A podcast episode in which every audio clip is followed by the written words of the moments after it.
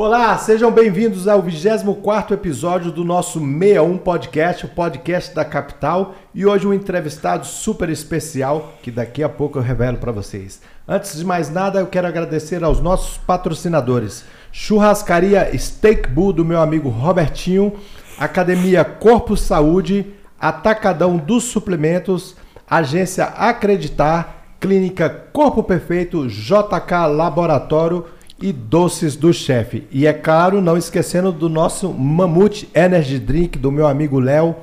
Forte abraço e organizações Paulo Otávio. Sejam bem-vindos ao 24 episódio de hoje.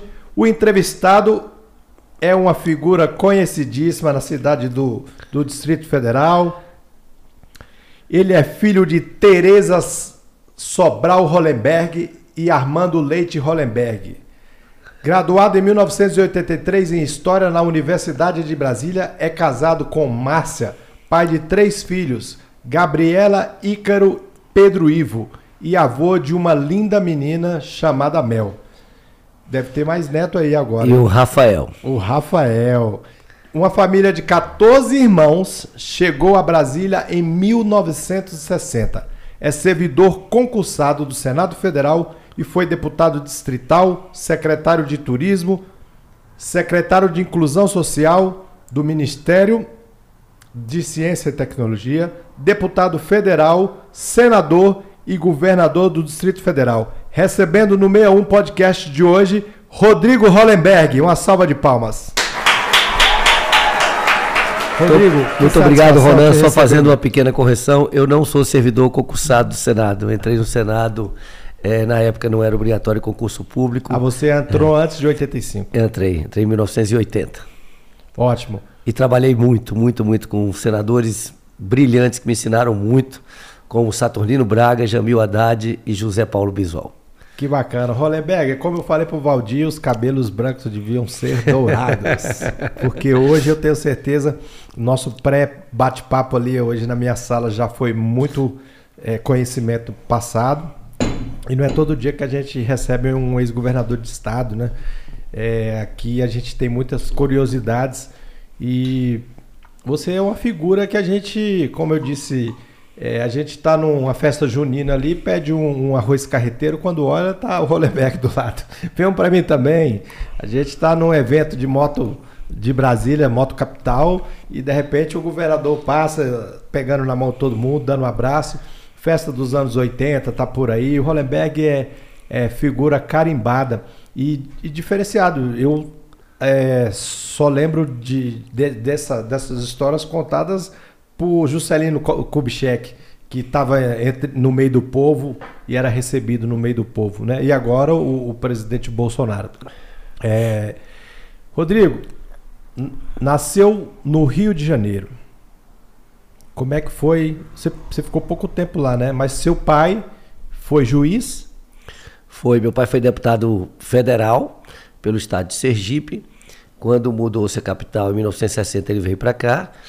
Em 1963, ele foi nomeado pelo Jango, é, pelo João Goulart, como ministro do Tribunal Federal de Recursos, que depois se transformou em Superior Tribunal de Justiça.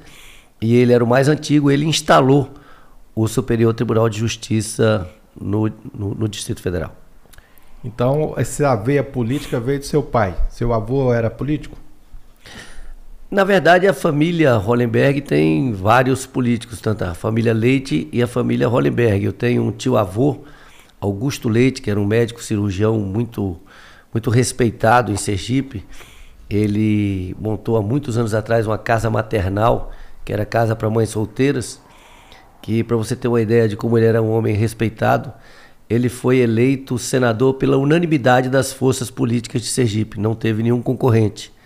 É, eu tive vários ancestrais, vários que foram políticos, é, senadores é, e deputados em Sergipe. E meu pai foi deputado estadual, foi é, constituinte em Sergipe, depois foi deputado federal e, e foi ministro do Superior Tribunal de Justiça. E tem histórias ótimas. Meu pai estudou em e rapidamente aqui contando duas histórias que eu considero muito engraçadas. É, meu pai se formou em Direito pela Universidade de Minas Gerais e chegou em Sergipe muito jovem. e, e foi nomeado chefe de polícia. Ele foi nomeado chefe de polícia e Sergipe, quem conhece Sergipe, você tem a Rua da Frente. Essa família Hollenberg gosta de problema, hein? Ele já, já virou chefe de, chefe polícia. de polícia. E tem uma a Rua da Frente, tem o, o Rio Sergipe e tem um calçadão e onde mora a elite sergipana. E o pessoal gostava de namorar ali e ia às vias de fato. É, concluía os processos afetivos ali mesmo. E havia uma resistência muito grande, a cidade conservadora, imagina naquele tempo, da elite sergipana, e começaram a pressioná-lo para tomar alguma medida. E ele tomou uma medida, acho que já com. É, utilizando a, a tradição mineira. É, ele baixou um decreto. É proibido namorar parado. Não podia namorar parado, podia namorar andando. E a outra história muito engraçada que mostra um pouco como é que era, como a política mudou no Brasil.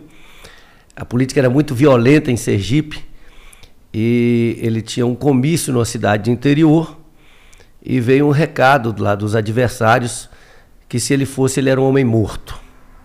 E ficou aquela tensão naturalmente, muitos filhos, ele já com muitos filhos. Minha mãe muito preocupada dele ir, achando que ele não podia ir, não devia ir. E ele dizia: "Mas se eu não for, estou desmoralizado". Alguém teve a ideia de consultar o chefe político dele lá em Sergipe, lá da cidade para onde ele ia, se não me engano, era apropriar em Sergipe. E veio o recado do chefe político de lá. O senhor pode vir tranquilo, que se o senhor for morto, será vingado em 24 horas. Que, então, que, que consolo, né? Isso aí é da época do, do, do, a turma do Sergipe, lá é braba, Lagoas ali, né? É, já foi, né? Hoje é bastante diferente. Felizmente é muito diferente. Aí você chegou aqui em 1960, com nove meses de idade. É. Seu pai é ministro do STJ? Na época, deputado, né? Na época, deputado, depois foi ministro TJ, estudo, é, advogado, formado em Direito. É, Hollenberg cresce, chega em Brasília e vai morar onde? Vamos morar na 206 Sul, onde minha mãe mora até hoje. Temos um carinho especial por aquela quadra. Estudava ali na escolinha da 206 Sul, onde estudaram meus filhos, estudou minha neta. É uma escolinha maravilhosa. E a minha infância foi jogando bola nos gramados da 206 e fugindo dos graminhas. As gerações mais novas não sabem o que eram os graminhas, mas naquela época, o Departamento de Parques e Jardins da Nova Cap, tinha uns graminhas que andavam fardados, andavam numas combis. Era a época da ditadura, nós vivíamos uma ditadura militar. E eles não deixavam a gente jogar bola na grama, tomavam nossas bolas. É, chegavam de repente e vinham e tomavam a bola dos meninos. Você consegue imaginar uma cena dessa? Isso acontecia, as pessoas que são da minha geração. É porque não era quadra isso. de militar, né? Se fosse de militar, eu duvido que eles tomavam a bola. Tomaram, tomavam as bolas e aconteceu uma coisa curiosa que uma vez o Lúcio Costa, ele era, ele era sogro do irmão da minha mãe. Ele é pai da Maria Elisa Costa, que era casada com Eduardo Sobral, que era um engenheiro da Petrobras, irmão da minha mãe. Então o Lúcio Costa, quando vinha a Brasília, sempre almoçava lá em casa, gostava de tomar uma sopa lá em casa. E uma dessas vezes ele estava almoçando lá, nós ficamos indignados, porque os graminhas chegaram e tomaram a nossa bola. É, e nós subimos um conjunto de crianças lá para fazer a, essa reclamação para o Lúcio Costa. E ele ficou indignado, porque ele dizia: eu fiz esses gramados exatamente para as crianças brincarem. Agora, aí, se você perceba, a gente não tem, às vezes, a dimensão do que do risco do que é da tão perniciosa, tão uma ditadura, um regime autoritário, porque isso acaba se refletindo em todas as relações. Você imagine que um departamento da Nova Cap, os graminhas, esses guardinhas da Nova Cap, se, se davam o direito de tomar a bola de crianças que estavam jogando bola inocentemente ali no gramado. Então, então a sua parte de esquerdista já começou lá na infância. Ah, sem dúvida. sem dúvida. Eu, eu, eu já dali comecei a prezar pela democracia. Hollenberg, é, e aí você estudou lá o primário, na 206? O primário, Depois eu fui para o setor leste. Depois eu fui para. Como é que era 14 irmãos dentro de um apartamento? Né? Beliche. A gente dormia todos em beliche. Quantos é, homens e quantas mulheres? Sete homens e sete mulheres. Meu Deus do céu. E, assim, e lá era assim. É, Três quartos? Era um apartamento de quatro quartos. Quatro quartos. É. Todo, todos beliches, né? Com exceção do quarto do meu pai e da minha mãe. A nossa rotina é assim, a gente ia para a escola, chegava da escola, almoçava, fazia os deveres e em seguida minha mãe despachava todo mundo lá para baixo Sua do bloco. mãe dona assim. de casa.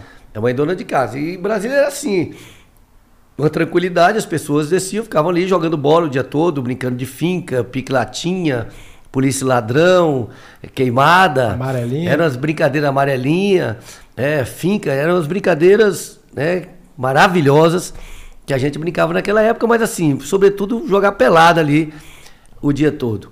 Chegava de noite, a gente é, jantava, tomava um banho, jantava e ia dormir. Que a gente, eu fui criado, a gente não podia ver televisão. Minha mãe Isso. achava que as novelas deseducavam na época. Então a gente não via desenho, e não via novela. Lá o horário, né? É. Senhora, eu, eu achava que é, que quando, quando eles falavam ali, é, senhores e senhoras, a partir desse horário, crianças não podem mais assistir televisão, não sei o quê. E meu pai falava que se a gente não fosse dormir, que o policial ia lá na porta de casa não. e se pegasse lá, prendia ele e minha mãe. A gente, a gente só assistia o jornal, o Jornal Nacional, acompanhando meu pai, e, e futebol. Não éramos. E assim eu virei botafoguense, porque também eu assistia naquelas eletronas imensas. Assim, eu tinha duas poltronas, esqueço disso. Eu ficava ouvindo no rádio é, os jogos de futebol. Meu pai era botafoguense. E o Botafogo foi campeão carioca em 1967 1968. Teve um, um, time maravilhoso que foi base da seleção de 1970. Foi quando eu estava exatamente com oito anos, é um momento de você se definir ali. E eu virei botafoguense muito influenciado pelo meu pai. E aí terminou ali o primeiro grau, você foi para Bom, aí, primário, aí, é, você já estava mais 16, aí eu estudei um ano na 107 Sul. Naquela escolinha que tem até hoje. Na 107 Sul. Depois eu fui para o setor leste. Depois eu fui para o setor oeste. Minha professora é Dona Maria Fonteles. Todas as escolas públicas. Todas as escolas públicas. Dona Maria Fonteles. Era uma exigência do seu é, pai? Era. Era uma necessidade. A escola pública em Brasília era, boa, uma escola né? de excelente qualidade. Era melhor do que as escolas privadas. Né? Brasília teve um, um berço educacional muito interessante, tanto com Darcy Ribeiro na Universidade de Brasília, como é, Anísio Teixeira, concepção de Anísio Teixeira. Eu estudava em escola parque, era uma delícia.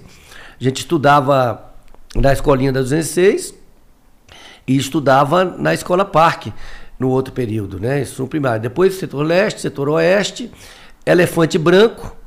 E aí, no segundo ano científico, eu fui para o pré-universitário. Estudei o segundo e o terceiro ano no pré-universitário, foi quando eu fiz vestibular para História na UNB e passei em janeiro de 1978. E a minha estreia na política, propriamente dita, foi em 1976 para 77, nós criamos o Grêmio do pré-universitário. A gente fazia um jornalzinho. Todo político começa lá na faculdade, na escola, com um Grêmio, né? É. Quando fizemos... o cara se mete em Grêmio, você fala assim, Ih, vai virar político. Não, fizemos um Grêmio e aí, quando teve a famosa greve de 1977 na Universidade de Brasília, eu fui representando o Grêmio do pré-universitário para a universidade, para a Assembleia, para prestar solidariedade à greve. Foi a primeira vez que eu falei em público com aquele teatro de arena lotado. Minhas pernas bambeavam, saí de lá, nossa, acho que nunca me senti tão nervoso na minha vida. E aí chegou a polícia. chegou a polícia e ia é todo mundo correndo. história que diz que a polícia fechou a, a UNB. É, é naquele período, né? E eu saí, me lembro que saí esse dia na garupa da moto do Ralph. Eu tinha maior vontade de reencontrar esse professor Ralph. Foi até jubilado, um dos jubilados da, da UNB. É, mais uma vez, você vê o, o prejuízo que uma ditadura é, provoca na vida das pessoas. Vários, vários alunos ali foram jubilados, tiveram seus estudos interrompidos em função de contestar a ditadura militar naquele momento. E nesse dia eu saí da garupa do Ralph. Foi meu, digamos assim, meu batismo na política. No janeiro desse ano, do ano seguinte, 1978, eu entrei na Universidade de Brasília e comecei a cursar História. Aí fomos fundar o Centro Acadêmico da História, que o meu amigo, meu compadre hoje, Marcelo Dourado, era o presidente do Centro Acadêmico da História, eu era o diretor de esportes. E em 1979, eu fui representando o Centro Acadêmico de, História no Congresso de Reconstrução da UNE, da União Nacional dos Estudantes, em, em Salvador, Bahia. Já nessa época ali, acho que talvez, já nessa época, em 79, eu já fui para o Congresso da UNE namorando com a Márcia, que é minha esposa que eu conheci na UNB. Você conheceu ela no UNB também? Conheci, assim, com um detalhe. Quando eu vi pela primeira vez, é. eu falei, vou casar com essa mulher. Eu digo isso para ele, foi muito engraçado, porque eu era, bast... eu era cabeludo, né? E, e tínhamos, eu tinha, era eu e mais dois amigos, Renato e Alex. Estão vivos e... esses turma aí ainda? Estão, todos, todos, todos, graças a Deus. A Cecília Maia e a Letícia, éramos, fazíamos um grupo de estudo, a Márcia, e quando a gente foi para a primeira reunião de trabalho, fazer um grupo, um trabalho em conjunto na biblioteca do UNB, eu tinha cortado o cabelo. Eu, quando ela me conheceu, eu era bem cabeludo. E quando a gente chegou para a reunião, ela perguntou: cadê aquele cabeludo que andava com vocês? Eu falei: ah, ela já percebeu, era eu. E de lá para lá já são 42 anos, vou completar Você esse ano. que o cabelo era o charme. 42 anos de casados. Ela, ela, lembrou do cabelo, falou, cadê aquele cabeludo aí? Então o charme estava no cabelo. É verdade. E aí formou em história. O UNB, então você começou a sua construção política ali dentro. Foi, trabalhei do, do UNB. Eu fui da Convergência Socialista, foi meu batismo. E aí depois eu entrei no Senado, é, em janeiro de 1980, 9 de janeiro de 1980. É, primeiro fui trabalhar no, no, no, pessoal do Senado, mas logo eu fui trabalhar no gabinete do senador Saturnino Braga, que era um brilhante senador. E ele era de qual partido? Ele era do PSB. De esquerda. Ele era do, do PSB. E aí o, o Saturnino se elegeu prefeito de, do Rio de Janeiro e o Jamil Haddad, que era o suplente dele, assumiu o Senado, a vaga de senador. E o Jamil me convidou, eu muito novo, para ser chefe de gabinete da liderança do PSB no Senado e pediu para eu coordenar. Eu, eu sou fundador da Juventude Socialista Brasileira e fui o primeiro coordenador junto com com o Beto Albuquerque, que hoje é candidato a governador tá do Rio Grande do Sul. partido até hoje. Eu sou dos raríssimos políticos brasileiros que nunca mudei de partido. Eu sou fundador do PSB. As atas de registro provisório e de registro definitivo do PSB foram feitas por é mim. PSB é o 40, né? PSB é o 40. 40. Eu que levava no Tribunal Superior Eleitoral para registrar essas atas e estou no PSB já com os cabelos brancos até hoje. Rodrigo, essa nosso podcast a gente é, é ligado ao empreendedorismo, né? Que é a minha, minha atividade. É, mas a gente tenta achar similar, similaridades e de perseverança, né? Você já mostrou aí a sua perseverança, você mostrou é, o seu propósito, né? E o que que você acha que, de, se, que te fez destacar, né? Você por onde você passou você se destacou? Você foi para o UNB, você se destacou. Você foi para o PSB, você se destacou. Tá lá há quantos anos? Aonde? No, no PSB? PSB? Quase 40. Quase 40 anos no PSB.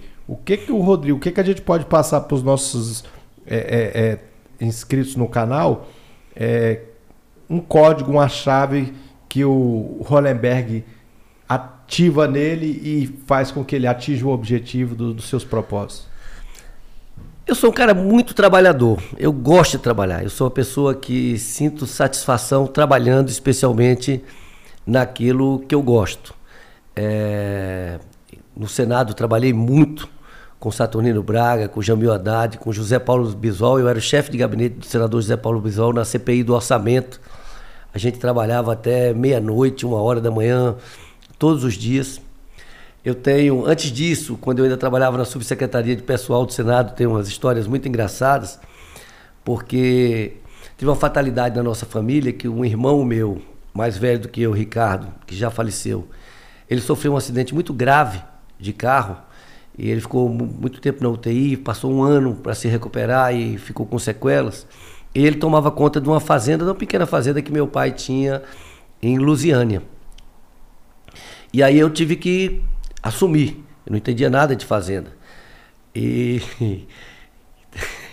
tem uma história até muito engraçada, porque a fazenda ficou abandonada é, muito tempo. O mato cresceu, o gado morrendo de fome, naquela época seca em Brasília, se não tinha pastos formados tal. Sim.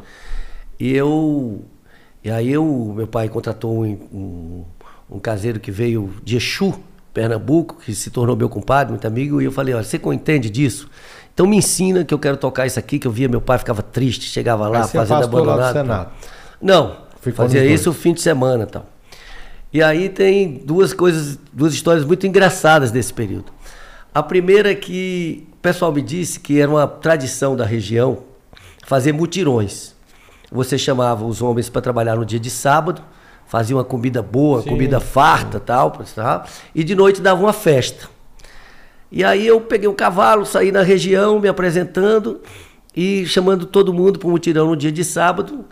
E nós reunimos 49 homens foram bater pasto, roça pasto o dia todo tal. E eu ia, carregava água, levava um golinho de, de cachaça. E tu chegava lá na de, casa e falava o quê? De vez em quando batia ali, pegava foice para fazer uma onda ali e tal. Quando foi de noite, eu contratei um conjuntinho de forró, era uma casinha de adobe, baixinha, bem aconchegante. Eu fui em Cristalina, me lembro, comprei duas caixas de uma cachaça chamada Chora Rita. Lembro. E aí, e aí o pau torou de noite, povo dançando, povo dançando lá tal, e o pessoal tomando cachaça. Eu era o cara mais feliz do mundo, fazenda limpinha. Então. Aí, rapaz, uma senhora, dona Sebastiana, pega minha esposa para dançar. Márcia começa a dançar com a Márcia lá, tal, tal, todo animado tal. Aí vem um cara, um, um preto, é, grande, forte da região lá, o Divino, Divino Fulô, é, e bate assim no meu ombro, diz alguma coisa no meu ouvido que eu não consigo ouvir e me, e me aponta para o salão. Eu falei, mas o que, que esse cara está dizendo aqui tal? E, novamente ele bate assim no meu, no meu ombro, eu pelejo para ouvir o que ele está dizendo, não consigo ouvir, e ele me chamando aponta pro salão. Eu falei, pô, será que esse cara tá me chamando para dançar, pô? Aí, eu, aquele constrangimento, terceira vez eu pelejo para ouvir e não consigo ouvir. Eu pensei comigo, pô, será que é tradição da região aqui? A mulher tá dançando com a minha mulher. Se esse cara me chamar de novo para dançar, o jeito vai ser eu ir.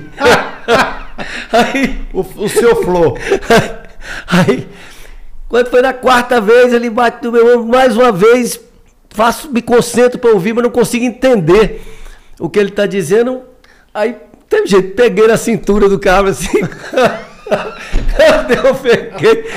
Aí ele me deu um empurrão. Aí minha mulher sacou. Ele tava me chamando para apartar as duas. E eu achei que ele tava me chamando. para dançar. Então foi meu batismo lá na, na região. Fiz muitos amigos até hoje, tenho uma fazenda lá e tenho uns amigos queridos tal. E a outra era o seguinte, a gente produzia queijo produzia queijo e eu tinha que vender esse queijo. Tinha uma variante velha, é, e a gente fazia ali uns 70 queijos por semana, uns 10 queijos por dia. Essa variante foi seu primeiro carro. Foi. Não foi, não, não. Seu primeiro carro foi uma variante? E foi a variante chamava, 71. Azul, chamava Celeste. Chamava Celeste. azul. 71, azul. O pessoal chamava de azul calcinha. Azul calcinha. Celeste. Aí, a gente. Os queijos mais cobiçados eram aqueles produzidos no dia. É, que a empregada ela enrolava numa, numa, numa, fita de pano, vinha ainda com sal em cima. Sim. É, e eu acordava de madrugada, de domingo para segunda, lavava aqueles Isso queijos. Isso é no Senado, final de semana cuidando da fazenda, fazenda e vendendo queijo. Aí, olha só, escuta a história. A renda do ministro para cuidar de 14 não estava dando conta. Né? Eu, eu, passava de, de, de, de de, de domingo para segunda, acordava de madrugada, lavava os queijos, ensacava direitinho, tal, bonitinho. E esses que eram produzidos no domingo, eu raspava o sal, alisava o queijo tal e botava no saco. Só que esse queijo, ele dá o soro, né? Sim. Ele sora aquilo ali e tal. E você botava no isopor, eu parava minha variante no estacionamento do Palácio do Planalto, botava em duas sacolas ali de fofe, bibabô, aquelas sacolas de papel plastificado, 10 queijos em cada sacola, e ali, pá, entregava, a maioria na subsecretaria de pessoal, onde eu trabalhava, tal, anotava no caderninho para receber o dia do pagamento, e fazia isso, entregava aqueles 70 queijos. Só começou a aumentar a produção. 70 queijos. 70 queijos. E que eu, eu comecei a, a, a, a ter encomendas da Câmara. E um dia, rapaz, eu estou apressado, atravessando o Salão Verde, para entregar um queijo na Câmara. E eu acho que um desses queijos frescos vazou aquele soro. E não é que essa sacola arrebentou Meu no meio Deus. do Salão Verde da Câmara. Dez queijos, um para lá, outro para cá. O cara, ô mineiro, segura o queijo, segura o queijo. E eu não sabia, rapaz, se eu largava aqueles queijos lá, se eu me atacava com aqueles queijos e levava embora. Eu sei que eu fiquei traumatizado. Eu sei que depois desse dia eu cheguei pro meu pai e falei, pai, tá na hora da gente mudar o gado de leite, que não dá mais não. Não aguento mais ficar vendendo queijo, não. Mas são histórias do trabalho, né? Sim. Batalhando aí. E aí, qual a solução que vocês deram para esses queijos? Não. Parou a produção? Não, queijo, a, a, a, solução é que eu produzo leite até hoje.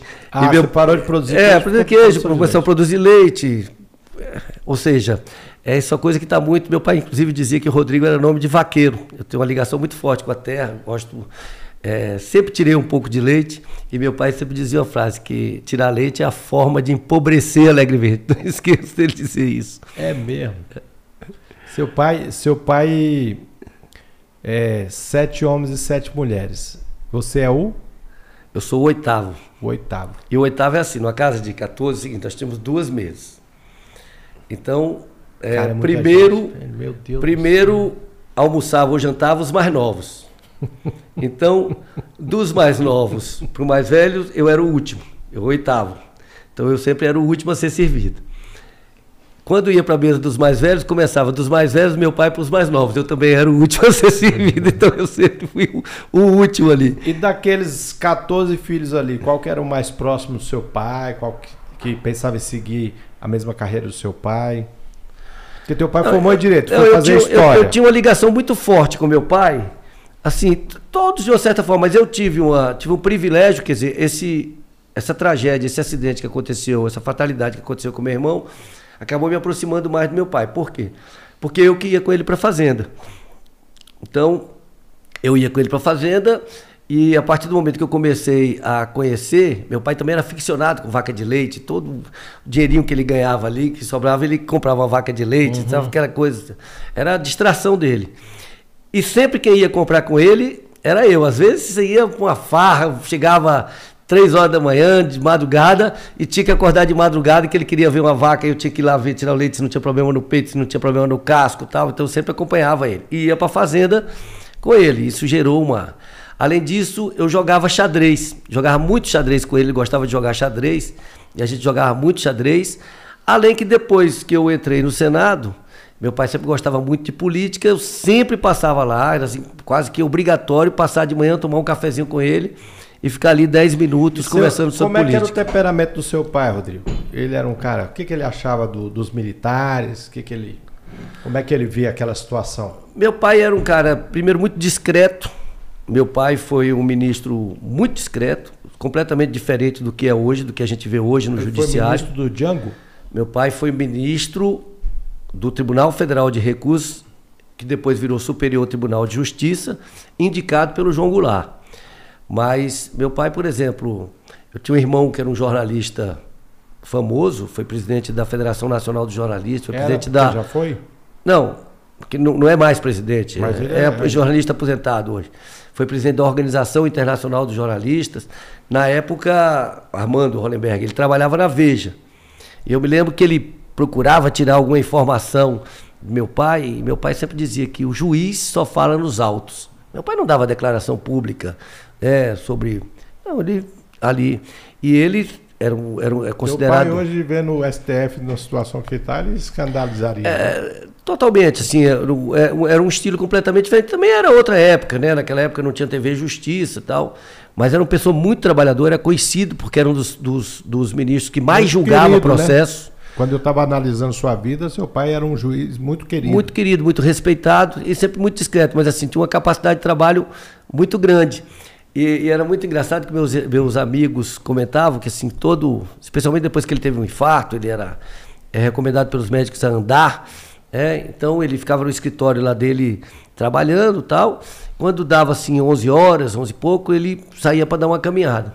E ele ficava meio que conversando sozinho, julgando os processos uhum. na cabeça. A gente via de vez em quando ele gesticulando assim, então ele né, continuava ali trabalhando, analisando os processos. Mas uma pessoa que, uma referência muito forte na vida de todos nós pela, pela sua correção, pela sua moderação, uma pessoa muito sempre muito moderada, muito equilibrada, muito avesso a qualquer tipo de radicalismo. E algum dia você perguntou ao seu pai por que 14 filhos? Eu até postei no dia do aniversário da minha mãe, agora de 6 de janeiro, onde ela fez 91 anos, ela contou essa história que ela, quando ela era noiva, ela disse ao meu pai que ela queria ter 14 filhos. Aí ela disse que meu pai sumiu por 15 dias. Mas depois voltou e tiveram os 14 filhos. Na verdade, tiveram 15 filhos. Né? Uma, a Tereza Cristina, uma, é, hoje eu tenho uma irmã chamada Tereza Cristina, mas antes teve uma Tereza Cristina que faleceu, teve um choque anafilático e veio a falecer. Mas nós fomos criados 14 filhos, hoje somos 13, porque o Ricardo também já e faleceu. foram todos partos normais, Rony? Todos partos normais. Meu Deus do céu. E minha mãe, graças a Deus, é uma pessoa muito forte.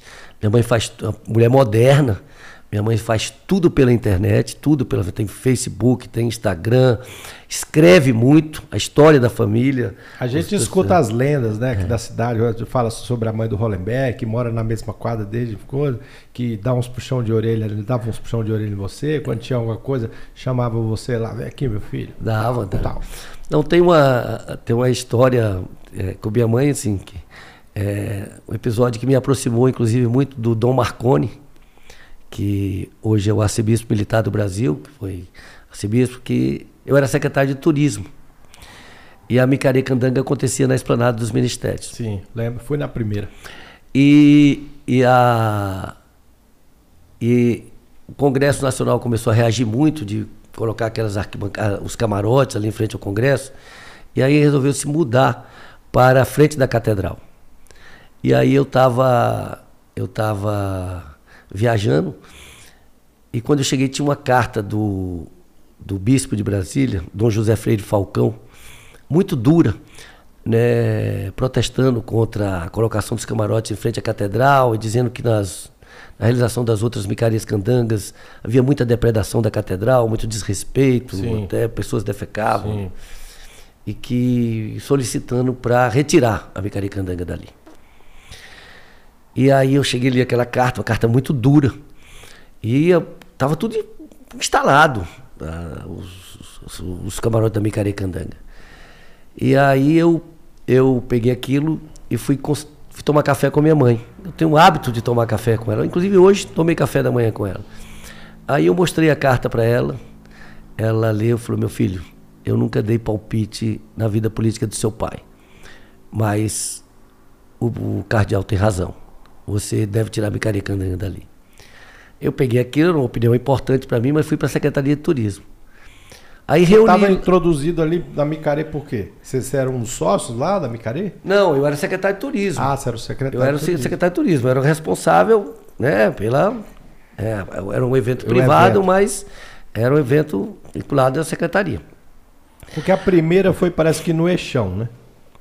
Não, foram várias ali na, na, na esplanada, é, acho que a é, primeira foi no é. Eixão, depois começou aí na Esplanada, depois começava no Eixão e subia lá para É, depois foi para o Caldeirão da Folia, que aí foi por causa disso, desse Mané evento. Garrincha, que foi, é, não, foi um ano... Que, que não foi Mané Garrincha, foi ali atrás da Torre TV, antes do Mané Garrincha, isso, na, isso, na isso, Torre TV. Isso. E aí como é que aconteceu? Aí eu cheguei na Secretaria de Turismo, reuni a equipe, falei, olha, estamos com esse problema aqui, o que, é que vocês acham? Aí uma metade achou, ah, não, acho que bobagem, notícia, bobagem, Salvador tem carnaval na frente de igreja, não sei o quê. Outra parte achava que tinha que tirar, ficou aquele dilema e tal. Aí Dom Marconi era padre, pároco na catedral, foi ao meu gabinete. Falou, meu filho, reflita, tal, o, o Dom Falcão tem razão tal. Eu falei, vou refletir, estou refletindo. Aí eu liguei pro, pro, pro governador Cristóvão. Governador, está acontecendo esse problema, tal, o que, é que você acha, tal. Ele falou, ah, ele, ele, também foi de opinião que não devia tirar, que então também tinha carnaval na Bahia, não sei o quê, tem uma posição que é, é, não me estimulou a, a, tirar. Aí eu refleti, ainda me lembro quando eu comentei com, com, com o padre Marconi na época, a opinião da minha mãe, ele quando saiu, ele voltou na sala assim, abriu a porta e falou, olhe, conselho de mãe, lembro de sua mãe e tal. Aí eu refleti, eu parei, fiquei sozinho durante o período na minha sala e tomei uma decisão, não, vamos mudar. Aí eu liguei pro Mandem, Mandem era o organizador da Micaria Candanga, falei, Mandem, é o seguinte, nós vamos tirar a Micaria Candanga lá da frente da catedral e vamos montar no Caldeirão da Folia. Ah, você tá maluco, não dá tempo, você tá louco, não tem tanto. Eu falei, Mandem, olha, eu não estou consultando, eu estou determinando, não vai acontecer ali, vai ter que ser pro Caldeirão da Folia. Aí, é a ordem, liguei pro Cristóvão. Falei, governador, é o seguinte, nós, eu já determinei que a Micaricandanga fosse transferida para o Caldeirão da Folia. Falou, só que é o seguinte, quem deve comunicar isso ao Dom José Falcão é o senhor, que é o governador de Brasília. E aí fomos lá, marcamos três horas da tarde, fomos eu, o governador Cristóvão, Dom Falcão e o padre Marconi, né, e eu comuniquei ao, a, o Cristóvão, né, o governador Cristóvão, comunicou ao Falcão, tal, eles ficaram super satisfeitos né, com, a, com a decisão do governo. Quando saímos, não esqueço disso mais nunca, assim, muita imprensa, né, questionando, tal, eu falei, olha, quando a gente comete um erro, tem que reconhecer. Reconhecer que estava equivocado ali no lugar mais apropriado e vamos mudar. E a Micaricandanga vai acontecer, as pessoas vão se divertir, mas nós vamos preservar aqui a, a integridade da catedral tal. E aconteceu tudo bem. Eu acho que isso acabou é, produzindo uma amizade muito forte entre eu e a minha família, hoje, minha família toda, temos uma amizade muito especial com o Dom Marconi. Isso aí com certeza é, são gratos a vocês até hoje. Porque é, a gente às vezes no podcast eu tenho aprendido muito com os meus convidados, né? E o Valdir, como eu estava te falando, teve aqui na semana passada, né? Que falou de você, te, te convidou para vir aqui. Foi obrigado ao Valdir por ter trazido nosso amigo Hollenberg aqui para o meu um podcast. Agradeço demais a você aí, a sua, o seu, todo o seu empenho. E o Valdir, a gente começa a ter uma visão diferente daquela que a gente tem. É, eu costumo a me colocar no lugar das pessoas e tentar compreender como é que é a sua visão. O Hollenberg é um cara que nasceu privilegiado, filho de um deputado, filho de um juiz, é, morou numa quadra boa, veio para Brasília, estudou em colégios públicos, mas o que às vezes a gente não. Eu já vim de uma família muito humilde, o que às vezes a gente não entende é por que a luta desse cara é em prol de um, vamos supor, lá do pessoal menos favorecido? Qual é a luta dele com, pelos os menos favorecidos? O que que entrou no seu coração, a sua e ali você me respondeu que é a, a seu, seu idealização, né? A sua idealização. Você foi formado pela UNB. O UNB a gente sabe que é, a maioria dali são socialistas que estão ali dentro. E quando você vê um colega seu que que que como é que vocês olham? Hoje eu vi uma ontem eu vi uma cartilha no uma moça aqui de Brasília denunciando, chamando a atenção. Você viu esse vídeo? Chamando a atenção do, de uma deputada, acho que Júlia, e chamando a atenção do, do Rodrigo Delmaço, do deputado Rodrigo Delmaço, uma cartilha que foi entregue num colégio público aqui para uma criança que falava sobre é, uma forma de tentar é, falar para a criança é, que, que a, o taxar as grandes fortunas é como o Robin Hood faz, rouba do rico para dar para os pobres.